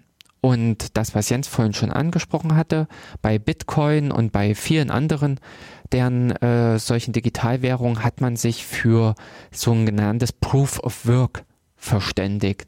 Das heißt, es gewinnt äh, es, äh, ein Block, bevor er akzeptiert wird, bevor er überhaupt allgemein gültig ist und veröffentlicht werden darf, muss ein gewisses Kriterium erfüllen und dafür muss derjenige Arbeit leisten. Dafür muss derjenige etwas tun. Und das ist genau diese rechenintensive Aufgabe, das ist diese Schwierigkeit, was wir gerade schon mit dem Stromverbrauch angesprochen hatten. Und zwar hat man sich einfach auf ein schönes Spiel geeinigt, weil äh, wir hatten ja im Prinzip vorhin schon immer diese Prüfsummen angesprochen für diese Blöcke, diese SHA 256 Prüfsummen für, äh, für so einen Block, dass für diese Blöcke muss man, muss die Prüfsumme eine gewisse Gestalt haben. Und zwar müssen die ersten so und so viel Stellen null sein. Und das ist vom Charakter her von Prüfsummen gar nicht so einfach. Also eine, äh, zu, äh, vorherzusagen, ich möchte jetzt äh, irgendwas tu, äh, irgendwas zusammenbasteln, was die und die Prüfsumme ergibt, ist aus der theoretischen Betrachtung her nicht möglich. Prüfsummen grundlegend sind von der Theorie her so angelegt oder diese kryptografischen Prüfsummen sind so angelegt, dass man die nicht äh, vorhersagen kann und auch nicht in irgendeiner Form beeinflussen und ähm, ja, äh, äh also das Ergebnis beeinflussen kann. Das äh, liegt alles in der Theorie von äh, Hash-Verfahren, von diesen Prüfsummen. Das hatten wir entweder schon mal in der Sendung oder das äh, könnten wir auch nochmal mit aufgreifen, wenn es um Verschlüsselung und Hash, Hashing geht. Das sind auch ganz viele andere Verfahren, die auf solchen System, äh, auf dieser Annahme beruhen, dass das eine schwer zu lösende Aufgabe ist. Und um diesen Ausgang dieser äh, Prüfsumme äh, zu verändern, hat man innerhalb eines Blockes so einen gewissen äh, Nonce, heißt das, N-O-N-C-E, einen Wert, den man frei wählen kann. Und anhand dieses Wertes ergibt sich immer wieder eine andere äh, äh, Prüfsumme für diesen Block, so dass man an der Stelle über seine Header-Informationen, also jetzt nochmal zurück der, zeitlich, was ich, was wir vorhin erzählt hatten, dass in dem Blockkopf sind diese Elemente vermerkt der Vorgänger, dass äh, der Verweis auf diesen Blockbaum, äh, diesen Hashbaum dieser Transaktion und eben unter anderem auch diese frei wählbare Zahl. Und mit diesen drei Elementen zusammen und auch noch ein paar anderen kann, äh, kann ich im Prinzip eine Prüfsumme bilden. Okay, die passt dann nicht, die hat eben nicht in den ersten fünf oder acht Stellen alles Nullen, dann darf ich meine Zahl da an dieser Stelle wieder um eins nach oben zählen. Wieder ausprobieren, kommt wieder eine, äh, eine entweder eine schlechte Hash-Summe raus oder ich habe halt den Treffer. Also so geht dieses Spiel dann im Prinzip immer weiter. Ich äh, probiere halt verschiedene Werte für diese frei wählbare Stelle in diesem äh, Bitcoin äh, durch und diese, äh, bis ich einen Treffer habe, und das kostet Zeit. Also ich kann das nicht vor, äh, vorhersagen, welche die richtige Zahl ist, wann das äh, passend ist. Das ist äh, abhängig im Prinzip von den Eingangswerten, also der vorhergehenden Block-Hash-Summe, der Hash-Summe von diesem Baum, von der Transaktion. Es ist immer wieder anders und daher ist es halt eben auch schwierig, einen derartigen Block zu generieren. Ich muss viele, viele, viele Sachen durchprobieren. Das ist in dem Sinne so ein ähm, ähm, äh, äh, ne? Schade, jetzt komme ich nicht auf den Begriff. Äh, so ein Brute Force Angriff. Genau. Das ist das, was man im Prinzip an dieser Stande macht. Mit roher Gewalt einfach nur durchprobieren, durchprobieren, durchprobieren, durchprobieren, bis ich die passende Zahl gefunden habe, mit der sich eine Prüfsumme ergibt, die die Bedingungen erfüllt. In den Mind äh, mindestens die ersten acht Stellen müssen eine Null sein. Und wenn ich ein derartiges gefunden habe, veröffentliche ich das und es verbreitet sich durch das Netzwerk, wie ich es vorhin beschrieben hatte, mit diesem Ansatz, dass diese, ähm, äh, dass diese Erzeugung der Blöcke verzögert wird. Es entstehen diese Blöcke nicht zu schnell. Es kann in dem Sinne nur schwer jemanden geben, der das Netzwerk dominiert oder äh, wenn er es dominieren will, muss er wahnsinnig viele Rechenleistung haben. Das ist im Prinzip auch immer so eine, eine gewisse Sach äh, Ansatz. Dieses Bitcoin-Netzwerk lebt nur davon, äh, dass auch wirklich Leute machen, äh, mitmachen. Das ist ähnlich wie beim Tor-Netzwerk, dass da nur Leute, äh, nur weil Leute sich beteiligen, nur weil Leute im Prinzip Knoten dafür bereitstellen, dadurch entsteht eigentlich erst das wirkliche Wesen, das, äh, dadurch kann erst das ganze System leben. Ja, und ähm, da ist dann, äh, also, oder so ist im Prinzip diese Fortschreibung. Es gibt noch andere äh, Ansätze und dieses, das war dieser vorhin erwähnte Proof of Stake. Da sagt man, der, in dem Block muss irgendwas Besonderes sein, was äh, da, der, der muss eine, Eigen, äh, eine Eigenschaft besitzen, die ihn auszeichnet. Und das ist äh, zum Beispiel in einem anderen äh, Bit, äh, in einem anderen Verfahren, dass äh, der Block gewinnt, der die ältesten Transaktionen beinhaltet. Also das äh, Durchschnittsalter der Transaktion muss möglichst gering sein und dann ist der der Sieger oder wird der verwendet. Und ein derartiges Verfahren, was eben weniger Rechenaufwand bedarf, einerseits zur Generierung, andererseits zum ähm, Prüfen, dass, äh, dies, ähm, dass dieses Verfahren wird zum Beispiel bei Ethereum, was so eine andere Krypto-Blockchain-Sache ist, eingesetzt, beziehungsweise gibt es auch noch andere äh, Kryptowährungen, äh, bei denen diese äh, Proof, äh, bei denen diese Proof of Stake zum Einsatz kommt. Ja, und äh, diese ganzen verschiedenen Verfahren ermöglichen, ermöglichen es eben beim Bitcoin, dass ein Netzwerk entsteht, bei dem es keinen irgendwie Oberherrscher gibt, der dieses irgendwie kontrolliert, kontrollieren muss, aber eben auch äh, das Ganze autark untereinander funktioniert. In diesem ganzen Währungsgedanken ist es auch sehr interessant, äh, das eben mal mit anderen Sachen zu vergleichen, denn an der Stelle würde ich jetzt noch den Aufruf hiermit loswerden. Ich hatte das dann nämlich auch verglichen gehabt äh, mit, wie unser Geldsystem funktioniert mit den verschiedenen Clearingstellen. Also wenn ich heutzutage eine Überweisung aufgebe, dann gebe ich die bei meiner Bank auf, meine Bank reicht die weiter an eine höher gelegene Instanz und so weiter. Das läuft auch so wie so durch so ein Netzwerk. Und da ist die Frage, wie das wirklich funktioniert. Und leider habe ich in meinem Bekanntenkreis niemanden gefunden, aber falls einer unserer Zuhörer dabei ist oder falls jemand äh, oder falls ihr jemanden kennt, der sich mit diesen Kredit, äh, mit diesem äh, Giro-System auskennt, dann bitte mal melden. Wir würden gerne auch eine Sendung mal mit zu diesem Thema machen und das Ganze mal besprechen und aufarbeiten. Ja, aber wir sind jetzt mittlerweile äh, am Ende angekommen. Die Viertelstunde, die ich jetzt noch allein bestritten habe, ist um.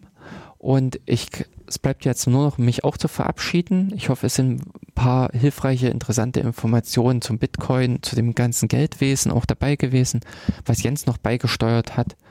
Und wir hören uns eventuell nochmal im Dezember wieder oder dann natürlich erst im Januar mit der Sendung vielleicht zum CCC.